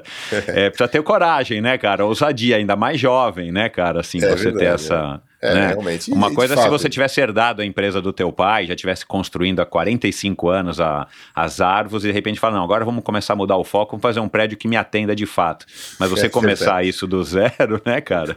É verdade, mas eu sou assim mesmo. E eu gosto de fazer as coisas do jeito que eu quero também, sabe? Eu não sou uma pessoa que eu, eu sigo muito o que os outros estão fazendo, assim, mesmo na minha atividade. Eu, raramente eu vou ver um, um outro projeto e tal eu sempre tenho um pensamento mais é, interno meu mesmo, de imaginar situações muito mais do que ver concorrentes ou ver projetos fora do Brasil, que está acontecendo e tal.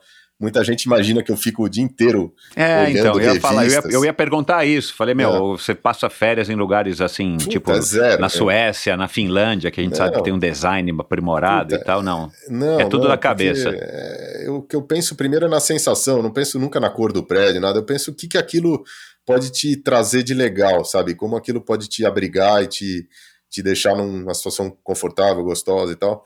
Muito mais do que a forma dele mesmo, porque a forma os arquitetos trazem para nós, né? Uhum. meu pensamento começa com a cor do prédio, como é a Entendi. altura dele, mas mais como você vai se sentir lá dentro. Legal. E, mas eu gosto. Inclusive, agora eu estou construindo um barco também, que eu nunca achei. Uau. Eu queria comprar um barco e não tenho o barco do jeito que eu quero aqui, sabe? Então eu falei, putz, eu contratei um projetista na Itália e que mais legal, um, um engenheiro aqui naval e tal, e estou construindo um barco do jeito que eu quero, porque simplesmente ele não existe aqui para eu comprar. Então, ou seja, Porra, que legal, cara. É, é a vela, a motor? O que, não, que você pode é falar é motor, dele? É, eu, uhum. eu, eu adoro o mar, assim. E só que eu não sou um super marinheiro, né? Então eu estou construindo um, eu tenho um barco inflável super legal assim de 32 pés que eu uso para passear com minhas filhas, às vezes eu vou pegar uma ondinha lá em Guaicá e tal, que eu tenho casa na Ilha Bela. E agora eu estou construindo um de 50 pés, que, que tem Uau. cabine, tem cozinha e tal, mas e tem esses barcos tem na Europa, né? É, no Mediterrâneo principalmente, assim tem muito, porque é um barco que você para quem não é muito marinheiro, ele é mais fácil, eu consigo manobrar ele sozinho, não preciso do marinheiro. É Exato, o máximo é. que eu vou conseguir. Uhum. E simplesmente não tem aqui. Então eu sonhei, mas eu projetei aí, junto com esse italiano, o projetista, que é um fera lá, um cara super bom. E eu adoro construir essas coisas, sabe? Para mim, putz, é, uma, é um prazer, assim, sabe? Você pensar naquilo, como que ele vai funcionar, os espaços, e um barco ainda é muito interessante, porque tem toda a parte de motor e tal, como que aquilo vai se desempenhar e tal.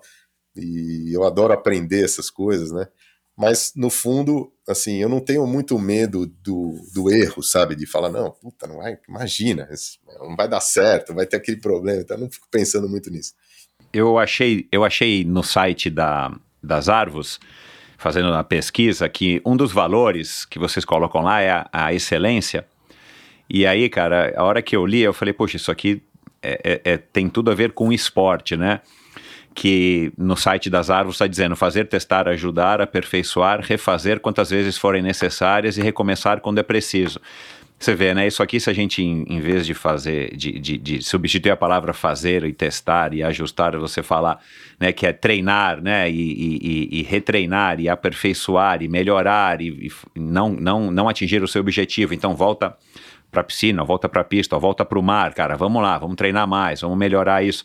Cara, tem tudo a ver com, com o esporte, né, cara? E a é. gente encontra muita coisa disso, é, enfim, no mundo corporativo, mas é, eu acho mesmo que o esporte, para quem tem o privilégio, como você e tantas outras pessoas que eu recebi aqui já no Endorfina, que, que conseguiram enxergar o esporte é, dessa maneira construtiva e ter uma relação saudável com o esporte, de, de, de poder aproveitar o, o melhor lado do esporte para trazer isso para suas próprias vidas pessoais e profissionais, eu acho que são pessoas que acabam tendo, de fato, já saem na, num, numa vantagem competitiva com relação aos, aos concorrentes, vamos dizer assim, né, cara? É, eu, eu, concordo. Eu acho que a gente só tem que se preocupar muito com o que você falou, assim, que o esporte às vezes ele é uma metáfora da vida mesmo, sabe? Mas ele não pode passar a ser a sua vida, né? A sua vida é. não existe independente dele. É, só se você for um atleta profissional, né? E o enfoque é Exatamente, é outro, né? Claro. É, e, é. e daí, claro, aquilo daí é enfim, é o seu ofício, né? Mas uhum. eu acho que o esporte ele, ele tem tantas, é, né? Ele simula tanto a nossa vida, né? Realmente que às vezes ela pode virar até um videogame. Você deixa de viver para viver só o esporte, né? Ali é, acontece, você é. simula a sua vida só naquilo. Eu vejo que muitas pessoas elas acontecem isso. É, eu vejo agora essa fase do ciclismo, né? Quando eu estava falando com você que você falou que o ciclismo é o novo golfe, né? E eu achei muito legal essa comparação, é, porque de fato você vê muitas pessoas já maduras e tal, que muitas nem praticavam esportes quando eram novas, né? Eu acho Exato. muito louvável que comece a praticar esporte, mas eu vejo que às vezes isso ultrapassa um pouco o limite do, do razoável ali, sabe? É, Se torna saudável, meio a vida talvez. da pessoa, né? É, e é. isso é uma coisa que eu não compartilho, assim. Eu acho que uhum. você tem que fazer o esporte, aprender com ele, mas saber que aquilo é uma coisa, primeiro, que você está fazendo para você, você não está fazendo para mais ninguém. É uma coisa uhum. individual. Né? Um, uhum. O esporte vai te dar um prazer, mas aquilo não transfere para sua filha, para sua esposa, o marido e tal. Eles podem achar muito legal que você esteja praticando isso, cuidando do seu físico, é, da sua saúde, mas eu acho que sempre eu tenho isso em mente. Assim, quando eu estou fazendo esporte, eu estou fazendo para mim. Eu não estou fazendo pelos outros. Então, aquilo é uma coisa egoísta de um certo ponto. Então, você tem que saber dosar isso um pouquinho para que não atrapalhe, enfim, o resto da sua vida.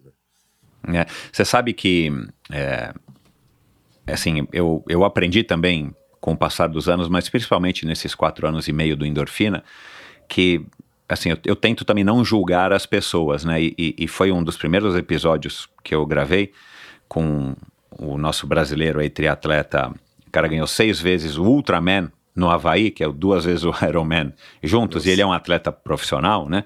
Um dos percursores do triatlon no Brasil, e ele virou, se tornou um treinador, né? E aí ele fala, cara, eu não julgo as pessoas que chegam para mim e querem fazer um Ironman em seis meses, né? Porque aí a gente ainda vive essa fase de que o Ironman também é, acaba sendo um símbolo de status, né? Eu não sei se é, no meio da, no, né, no meio aí da que você vive das incorporadoras, mas você sabe que o Stefan Oydin da Stan é um super de um ciclista, né? Saiu do polo aquático também, é, né? E se tornou um ciclista então, aficionado. O próprio Meco, que eu te falei, o, ele agora é um ciclista aficionado, enfim, pessoas que numa outra época não faziam e de repente, né, o, o, o Stefan começou já faz um bom tempo, mas enfim, é, e descobriram o esporte. Então, o que me disse o Alexandre Ribeiro na época, que eu achei que vale a, vale a reflexão, por isso que eu quero mencionar aqui, quem sou eu para julgar se o cara quer fazer um Ironman em seis meses ou não? Tirando, claro, né? No caso dele, um educador físico, cara, olha, talvez você não tenha condição física ainda, você precisa ter uma base e tudo mais. Mas ele falou do ponto de vista psicológico, ele falou que não gosta de julgar. Porque, cara, a verdade é que a gente não sabe que, que, se passou na vida dessas pessoas, quais são é os problemas que ela tem, o que está fazendo ela de fato a estar tá procurando, talvez uma muleta, né? Talvez, até para passar, você passou por isso, eu passei Sim, por isso também no meu primeiro divórcio. No meu primeiro divórcio, cara, quer dizer, no meu único divórcio, graças a Deus. cara, você que teve pousada lá em Jeri, sabe o que, que eu fiz, cara? Eu saí de Fortaleza meia-noite e fui até Jeri de bicicleta. Nossa senhora. Pedalando no. Naquela estrada que né? é um perigo, hein? Aquela estrada é super Meu... perigosa. Não, cara, a, a estrada é perigosa. É, ela é toda crespa, né? Naquela época acho que você não pedalava. A estrada não é um asfalto liso, é aquele não, asfalto de autódromo. Eu andava de Land Rover naquela estrada, me chamou horror aquele negócio. Puta, cara, você é louco, meu. Nossa. Meu, é, mas eu tava me divorciando, né? Sabe como é que é, né, cara? A gente... cara, eu, eu, eu, eu fui, Aí, não contente, eu ainda voltei um pedaço, aí no vento a favor, porque, meu Deus do céu, cara. E eu saí à meia-noite, porque o vento é contra, né? E É. lá venta pouco, você sabe. Então eu falei, cara, eu vou à meia-noite, é fresco e não, e não vai ventar tanto. Ventou muito, mas pelo menos não fez sol. Aí eu sei lá, acho que eu cheguei às seis da manhã, sete da manhã lá em Jeri. E aí eu falei, cara, eu vou voltar mais um pedacinho, ainda tô com energia. E a minha ideia não era ficar em Jeri, minha ideia era voltar, mas eu ia voltar de carro, né? Que tinha um motorista atrás de mim. Enfim, cara, o asfalto era tão crespo, tão áspero, que foi a primeira vez que minha unha do pé caiu. Quer dizer, a única vez que minha unha do pé caiu, cara, de pedalar, não de correr. Nossa né? Porque a vibração constante do, do, do, do pé dentro da sapatilha me causou isso depois de 12 horas pedalando. Eu acabei pedalando 12 horas, enfim. Mas, é, voltando a esse assunto, eu acho que a gente não pode julgar, mas a verdade é que a gente enxerga mesmo, e aí talvez seja um, um, um malefício do esporte. Como o esporte é uma coisa, né, entre aspas, que promove a saúde, a pessoa acha fácil essa justificativa, né? Tipo, é. cara, eu tô fazendo uma coisa saudável. O cara vai explicar isso pra mulher, ou pro chefe, ou para o sócio, né? Ou pros filhos. Olha, eu não vou ficar com você, mas tô, papai tá fazendo esporte. Olha, É. meu parceiro, cuida aí da reunião, mas eu vou fazer esporte porque eu tenho um Ironman daqui a um mês, né? Então acaba sendo uma muleta muito, muito prática. Diferente do cara falando, olha, segura aí, cara, que agora eu vou lá na- no, no bingo e vou ficar jogando, eu vou ficar postando aqui na internet, eu vou ficar jogando um, um poker aqui online. É, ou vou beber no bar. É, a pessoa vai logo vai falar, pô, cara, isso aí você, né? Agora você fala, não, eu vou fazer um esporte, acaba sendo que um- uma desculpa ah, É socialmente bem vista, né? E a gente percebe, 100%. e, e talvez, e talvez a- as redes sociais, cara, tenham exacerbado isso, no sentido de que, e eu imagino que você não seja o cara mais ligado nas redes sociais, enfim, como eu também, mas a gente, eu uso isso como trabalho pelo endorfina, mas a gente percebe que tem muita gente que, com as redes sociais, acabou encontrando mais um reforço positivo, porque aí você posta lá que você pedalou 15 horas ou você nadou X mil quilômetros, né? e aí a, a pessoa ganha o like, né? Ou alguém comenta e põe o joinha e tal, a pessoa fala, pô, isso é legal. Isso vai retroalimentando aquela coisa que de repente é saudável, mas passou do ponto, É né, cara? E, enfim, são reflexões que eu também tenho né, procurado aprender aqui através é, dos anos. Agora, você, você, você usa também, como você disse no começo, o esporte para te, para te, né, principalmente o né, o fato de correr, e você corre na cidade, que é o que eu quero falar, ou nadar, que é mais reflexivo ainda, né, cara, que a gente fica ali na piscina para lá e para cá, para lá e para cá, para de repente trazer também soluções para os seus problemas ou insights para né, para o seu trabalho. Agora, o fato de você correr na cidade, na- na- nas ruas, que é quando eu te vejo correndo, é, de alguma maneira também deve te influenciar e te ajudar positivamente na tua compreensão da cidade, para você poder criar soluções e, e- e ter visões, insights legais para falar, pô, cara, você sente o cheiro, você sente as calçadas boas ou ruins, você vê as árvores, você vê as não árvores, né? Você sente a poluição, você vê as tampas de bueiro e tudo mais. Quer dizer, como é que, como é que você aproveita o fato de você curtir correr, correr pelas ruas, para te trazer, para te agregar no- na tua função, enfim, na tua empresa, no teu, na tua vida profissional? É, eu acho que é, tem alguns momentos em que eu tenho essas reflexões sobre a cidade, assim, principalmente não da calçada, porque isso eu acho que até é desnecessário falar, elas são todas péssimas, claro, você tem que tomar cuidado para não tropeçar. É, eu, particularmente, não sou uma pessoa que tenho muito trauma de segurança, assim, então não me preocupo também em ser assaltado correndo, esse tipo de coisa. Mas o que eu mais acho é que a cidade é muito hostil, assim, sabe? Ela propicia poucas possibilidades para alguém que não é sócio de um clube ou não pode, enfim, viajar no fim de semana e tal, e tá mais aprisionado aqui nessa selva de pedra, eu acho que é uma cidade hostil. Eu acho que São Paulo é uma cidade que ela dá menos é, do que ela te tira.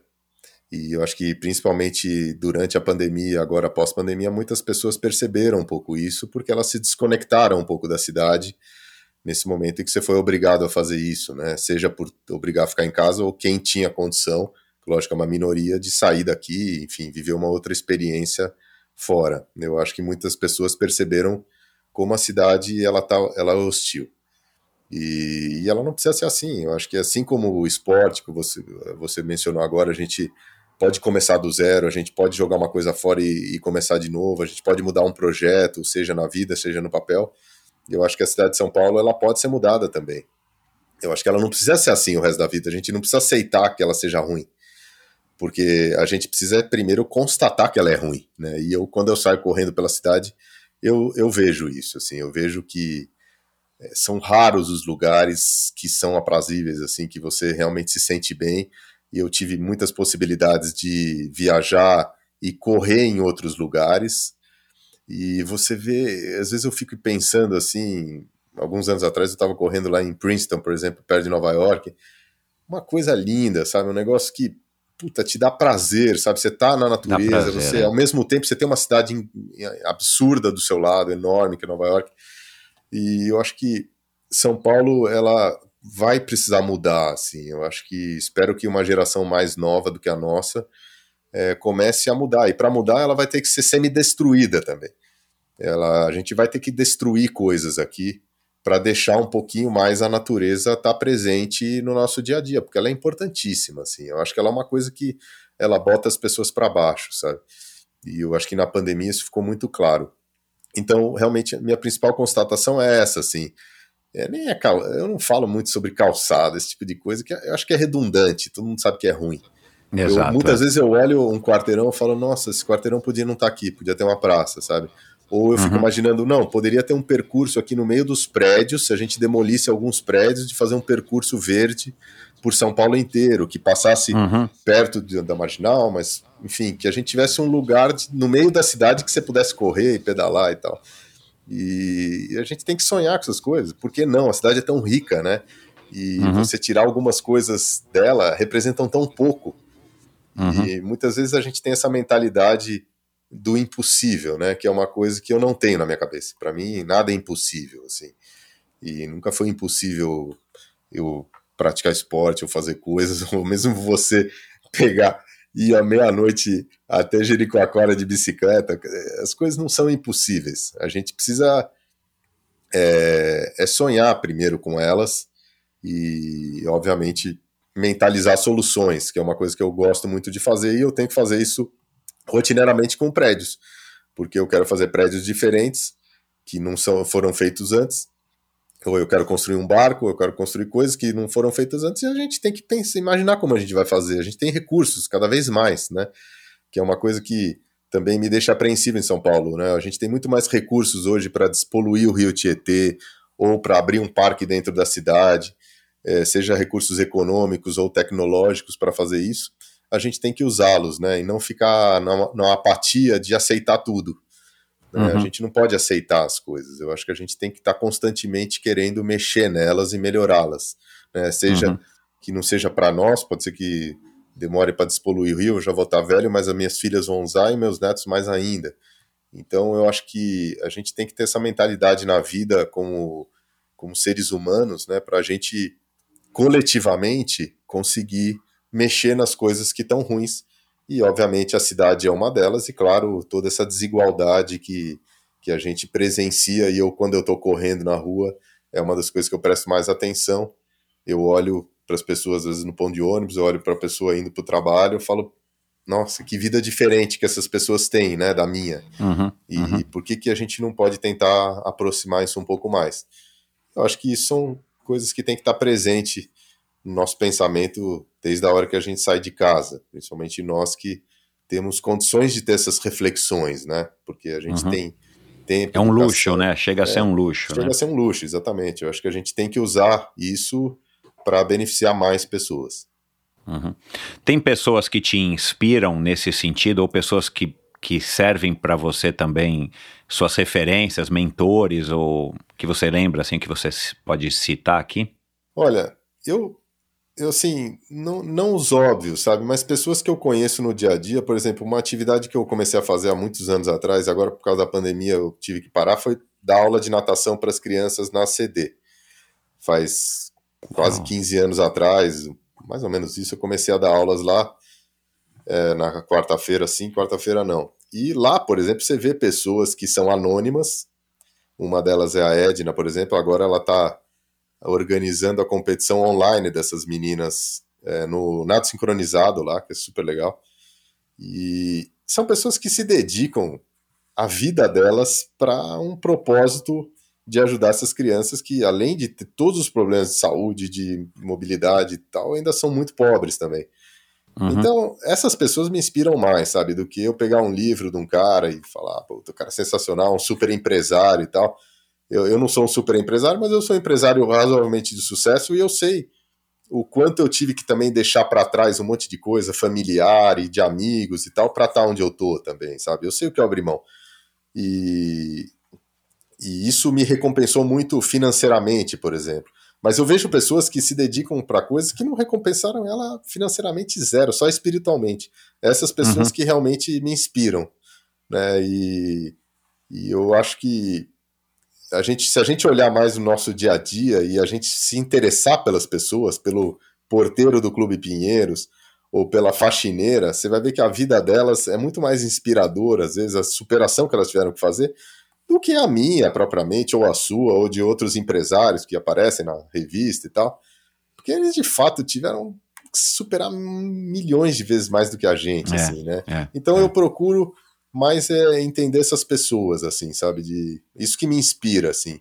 E claro, ser grato por toda tudo que eu tive, né? Putz, é, quando você olha, eu tô aqui no apartamento, eu penso o que está acontecendo em volta no mundo, assim, eu tenho muita gratidão, né? Falo, por que, que eu tô nessa posição aqui, né?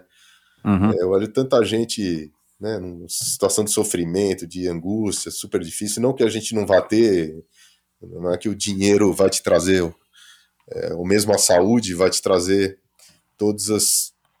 É, você nunca vai ter problemas na vida, né? As angústias e os medos, eles aparecem, mas é, você tem muito mais chances, né? Você tem muito mais possibilidades de ser feliz, assim. E isso eu, é uma coisa que me, me dá muita gratidão, assim.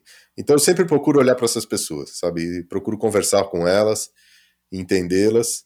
E eu acho que isso é uma coisa que eu procuro praticar na minha empresa cada vez mais, quando eu tô ficando mais velho, de ter a empatia, sabe? Eu acho que a empatia uhum. não é ser simpático, não é ser amável. A empatia é se colocar no lugar do outro. É. E isso muitas vezes é até doloroso, porque o lugar do outro às vezes é um lugar difícil, que você não queria estar lá, sabe? Você fala, putz, às vezes eu fui ensinar uma criança a nadar que não tinha nem braço nem perna. Putz, como é que eu vou me colocar ali, entendeu? Você fala, meu, por que, que essa criança está aqui e eu estou aqui segurando ela na água?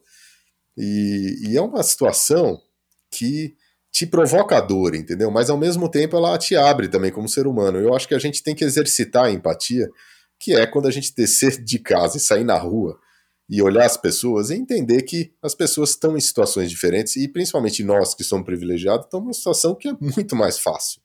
Né? Então a gente precisa estar atento e poder melhorar um pouco a vida das outras pessoas, né? com o nosso ofício, mas mesmo com, nossa, com o nosso viver. Né? Eu acho que o simples uhum. fato de você estar na rua, de você dar um bom dia, de você ser educado, de você ajudar uma pessoa, eu acho que isso já faz uma grande diferença. Né? Mas empresarialmente, na minha empresa hoje, é uma das coisas que eu mais tenho prestado atenção é, é procurar que as pessoas ajam com empatia, sabe? Porque a gente vê que muitas vezes aquela, aquela parte mecânica da vida vai deixando a empatia de lado e a gente vai fazendo tudo na inércia.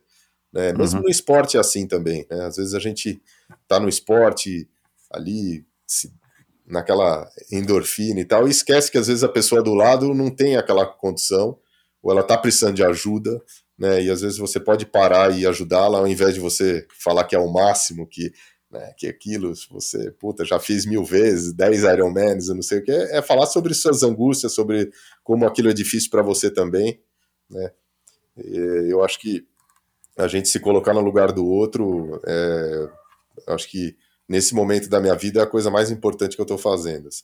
Bacana, cara. É, se falou muito isso, né, cara, durante a pandemia, a história da empatia e tal, mas é uma, é uma virtude que já existe aí desde que a gente se conhece como sociedade, né, cara? E, e de fato não custa nada a gente estar tá lembrando disso e estar tá promovendo.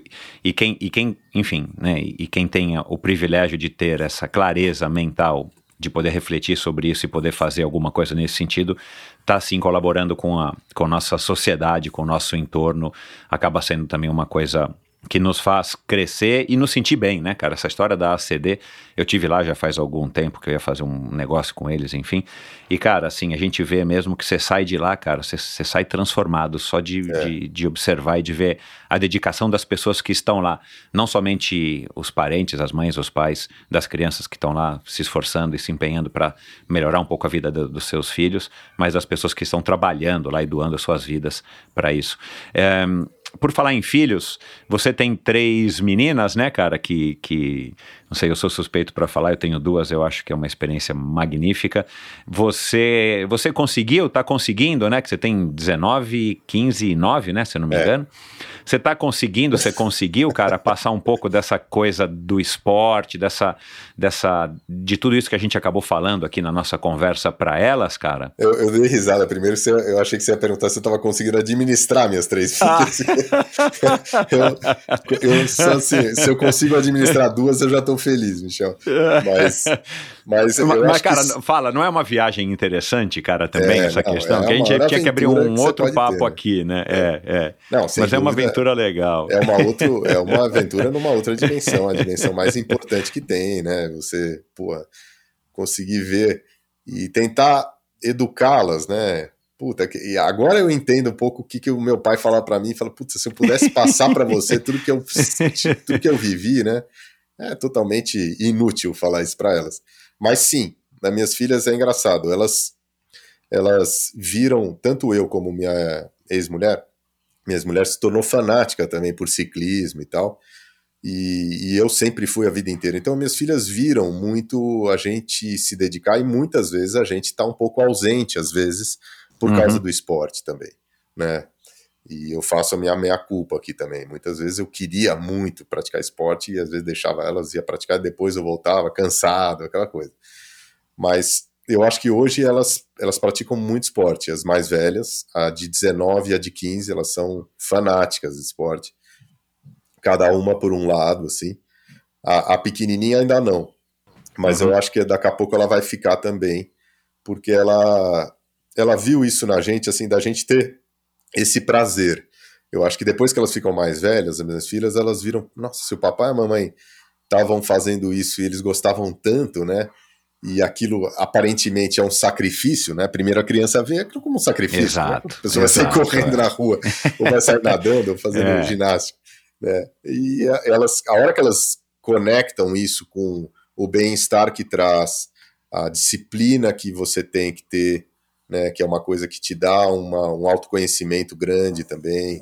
né? Eu acho que eu- as minhas duas filhas mais velhas estão absolutamente integradas numa vida esportiva, assim, elas todo dia praticam esporte, cada um na sua. Então, eu acho que sim, eu acho que elas Uhum. conseguiram, não foram, elas não foram para esportes competitivos.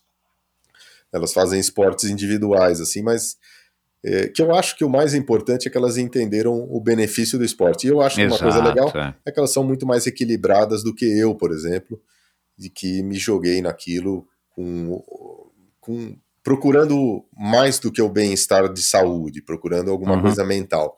Eu acho que as minhas Uhum. filhas, elas, graças a Deus, estão fazendo aquilo da melhor maneira que eu enxergo, que é realmente esporte, saúde, esporte não tanto para resolver uh, não ser uma muleta, né? Como você falou, Uhum. a muleta é legal, às vezes você precisa dela na vida, mas você não pode acostumar a andar de é. muleta a vida inteira, né? exato. É.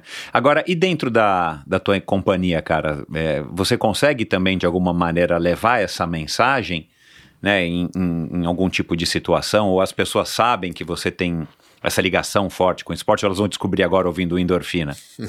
Elas sabem. Elas sabem porque eu também eu sou uma pessoa muito franca, assim. Então, muitas vezes eu falo, putz, agora eu quero sair para correr. Eu não fico muito escondendo isso, sabe? Falo, não, agora eu vou fazer, eu vou viajar. Quando você Eu chegou sei- lá com as nove costelas quebradas, duas clavículas quebradas, você não Ele falou que foi um acidente de carro, você falou É, que você caiu né? da bicicleta ele mesmo. sabe, ele fala de novo, não acredito, de novo. Puta, quebrou de novo. Mas é, eu, eu sempre sou franco, assim, porque muita gente pratica às vezes o esporte e quer muito aquilo só pra ele, né? E daí não, quer falar muito no trabalho, aquela coisa. Eu não sou assim.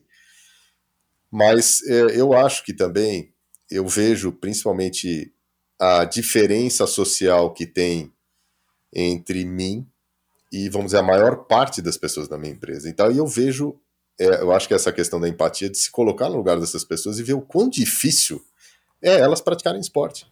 Porque elas moram longe, elas têm que chegar aqui num horário, elas vão trabalhar o dia inteiro. Quando elas chegarem em casa, elas ainda têm tarefas para fazer, sabe? Por isso que eu acho que o, essa diferença social ela aparece muito quando você imagina a vida da pessoa, é, sabe, procurando colocar o esporte como rotina, né? Não é fácil, sabe? Não é Não. fácil. A gente. É.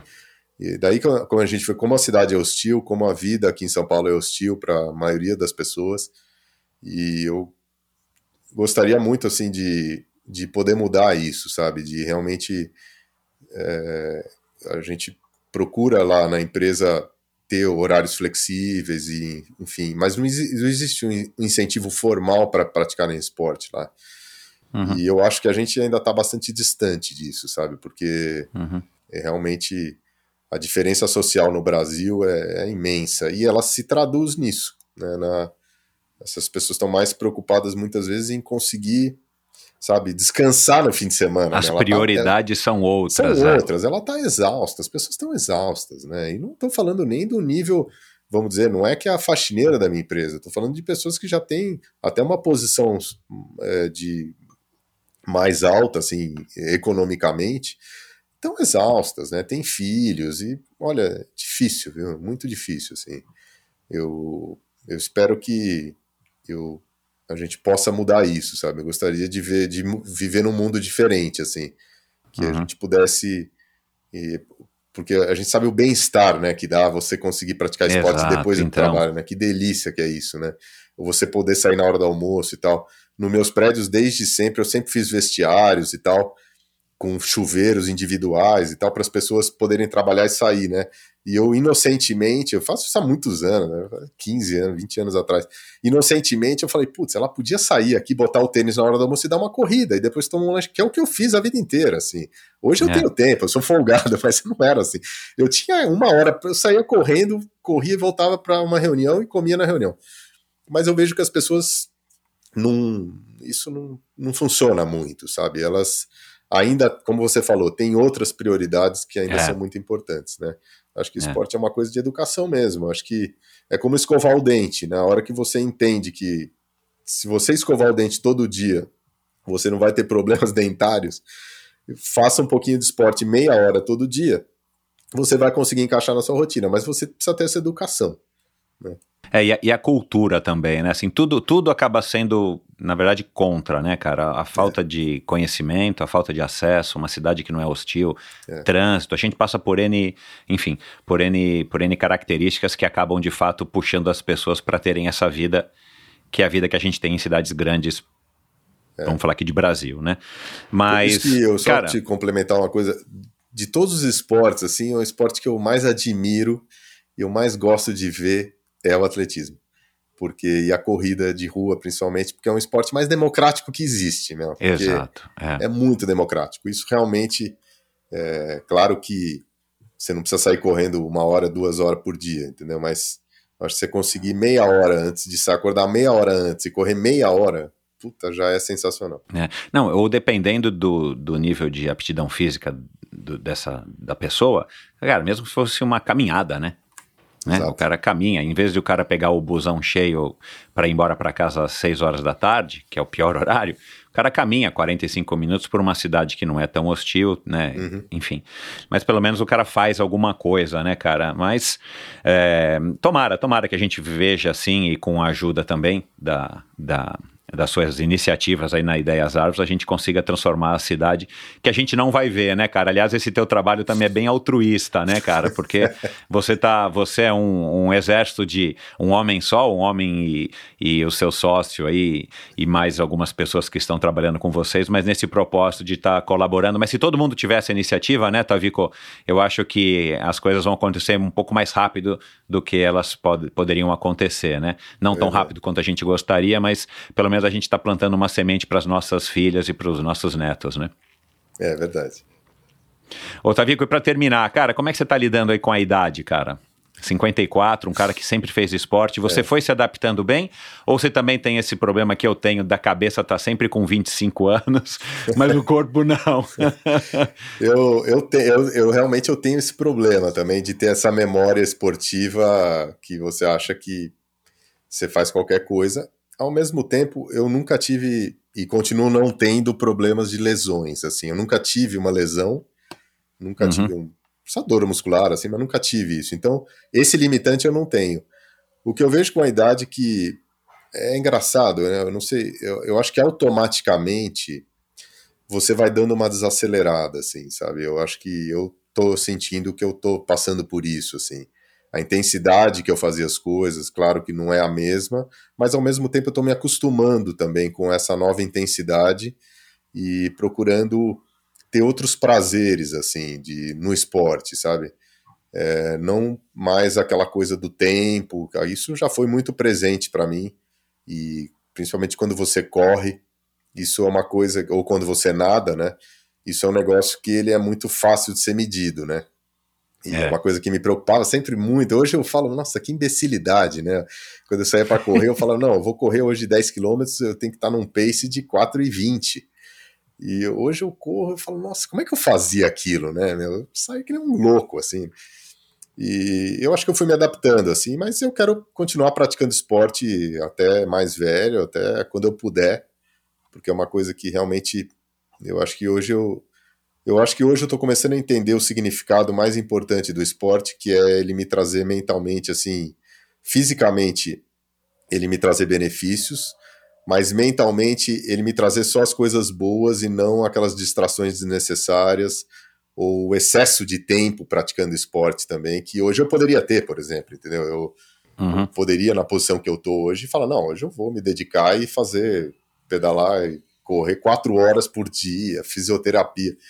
Isso é uma coisa que eu zero que eu quero isso hoje na minha vida, entendeu? Eu quero ter tempo para pensar nas minhas filhas, para pensar no meu trabalho, e praticar esporte também, mas com mais equilíbrio, assim. Legal. Cara, muito obrigado. Foi um papo excepcional, cara. Obrigado aí por ter conseguido aí um espaço na tua agenda que não é tão concorrida, mas eu sei que ela é importantíssima, né? claro. É, porque você é um cara super seletivo aí na escolha aí do, do, do enfim, na, na hora de organizar a sua agenda. Cara, foi, uma, foi um prazer, cara. Muito obrigado, tá? Legal, Michel. Adorei conversar com você, como sempre. Eu nunca conversei tanto tempo com você assim, mas eu lembro de, desde moleque você, quando você começou no triatlo e tal e, e, quando eu comecei a ouvir falar de você, eu fiquei muito orgulhoso, assim, porque a gente era do mesmo clube, você é mais novo que alguns anos, né?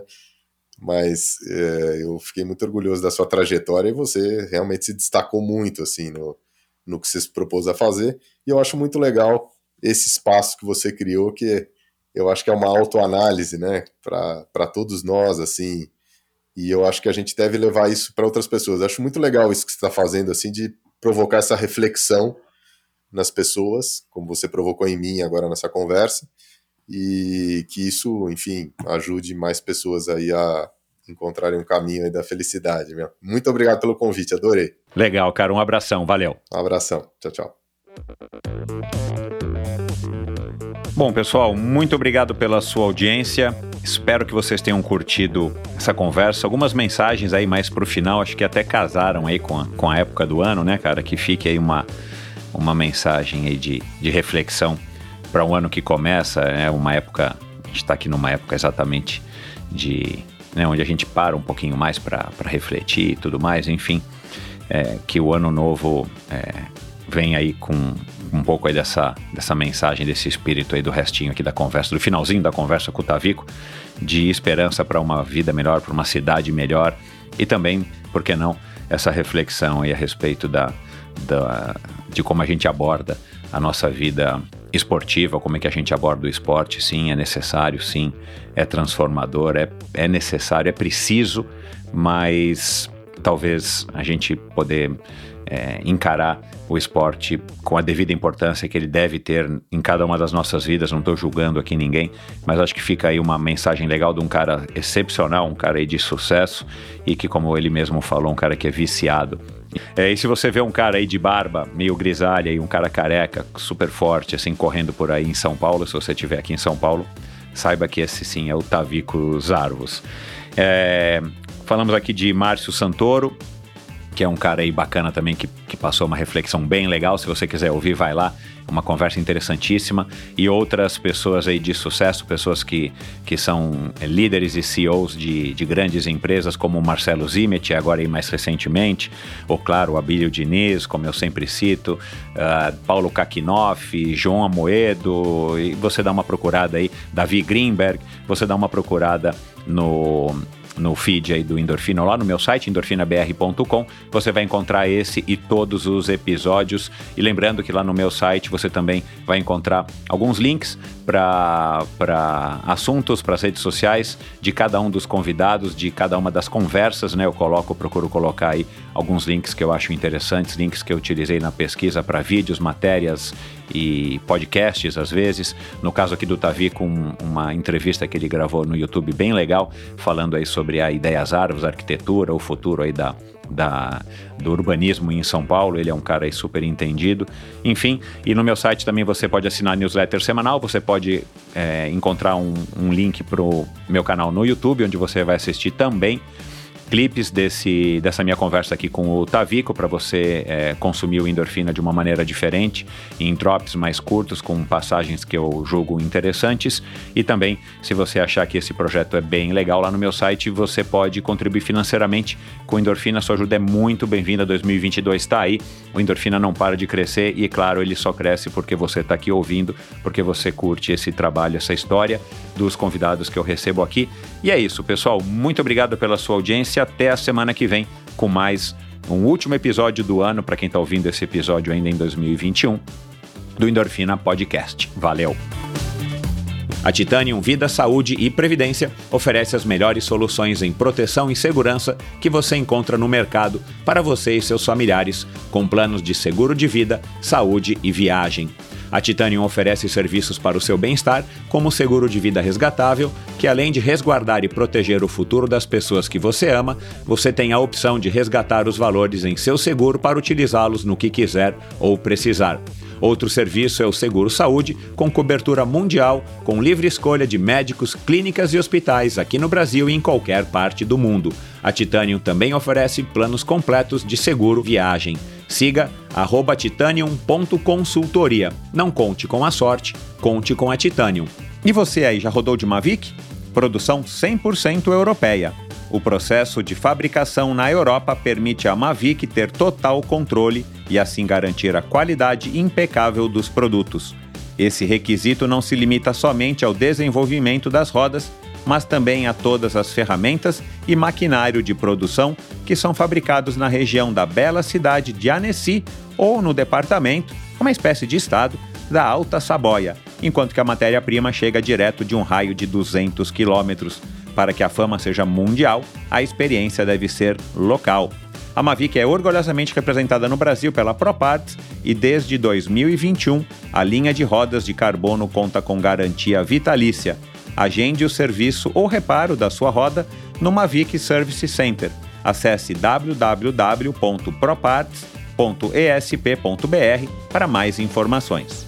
Você conhece a Bovem? Há mais de uma década, a Bovem gerencia projetos e negocia a entrada de novos clientes no mercado livre de energia. Com uma equipe experiente, a Bovem se compromete com os bons resultados, atuando através de escritórios espalhados pelo Brasil.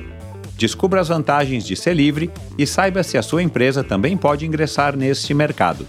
Seja livre, fale com a Bovem. Bovem Energia que Inspira. Visite bovem.com.br e siga a Bovem no Instagram no arroba Bovem Energia. Obrigado por ouvir esse episódio do Endorfina. Acesse o endorfinabr.com Vá no post do episódio de hoje para conhecer um pouco mais sobre o meu convidado e alguns assuntos abordados em nossa conversa. Lá você ainda encontra todos os episódios do Endorfina.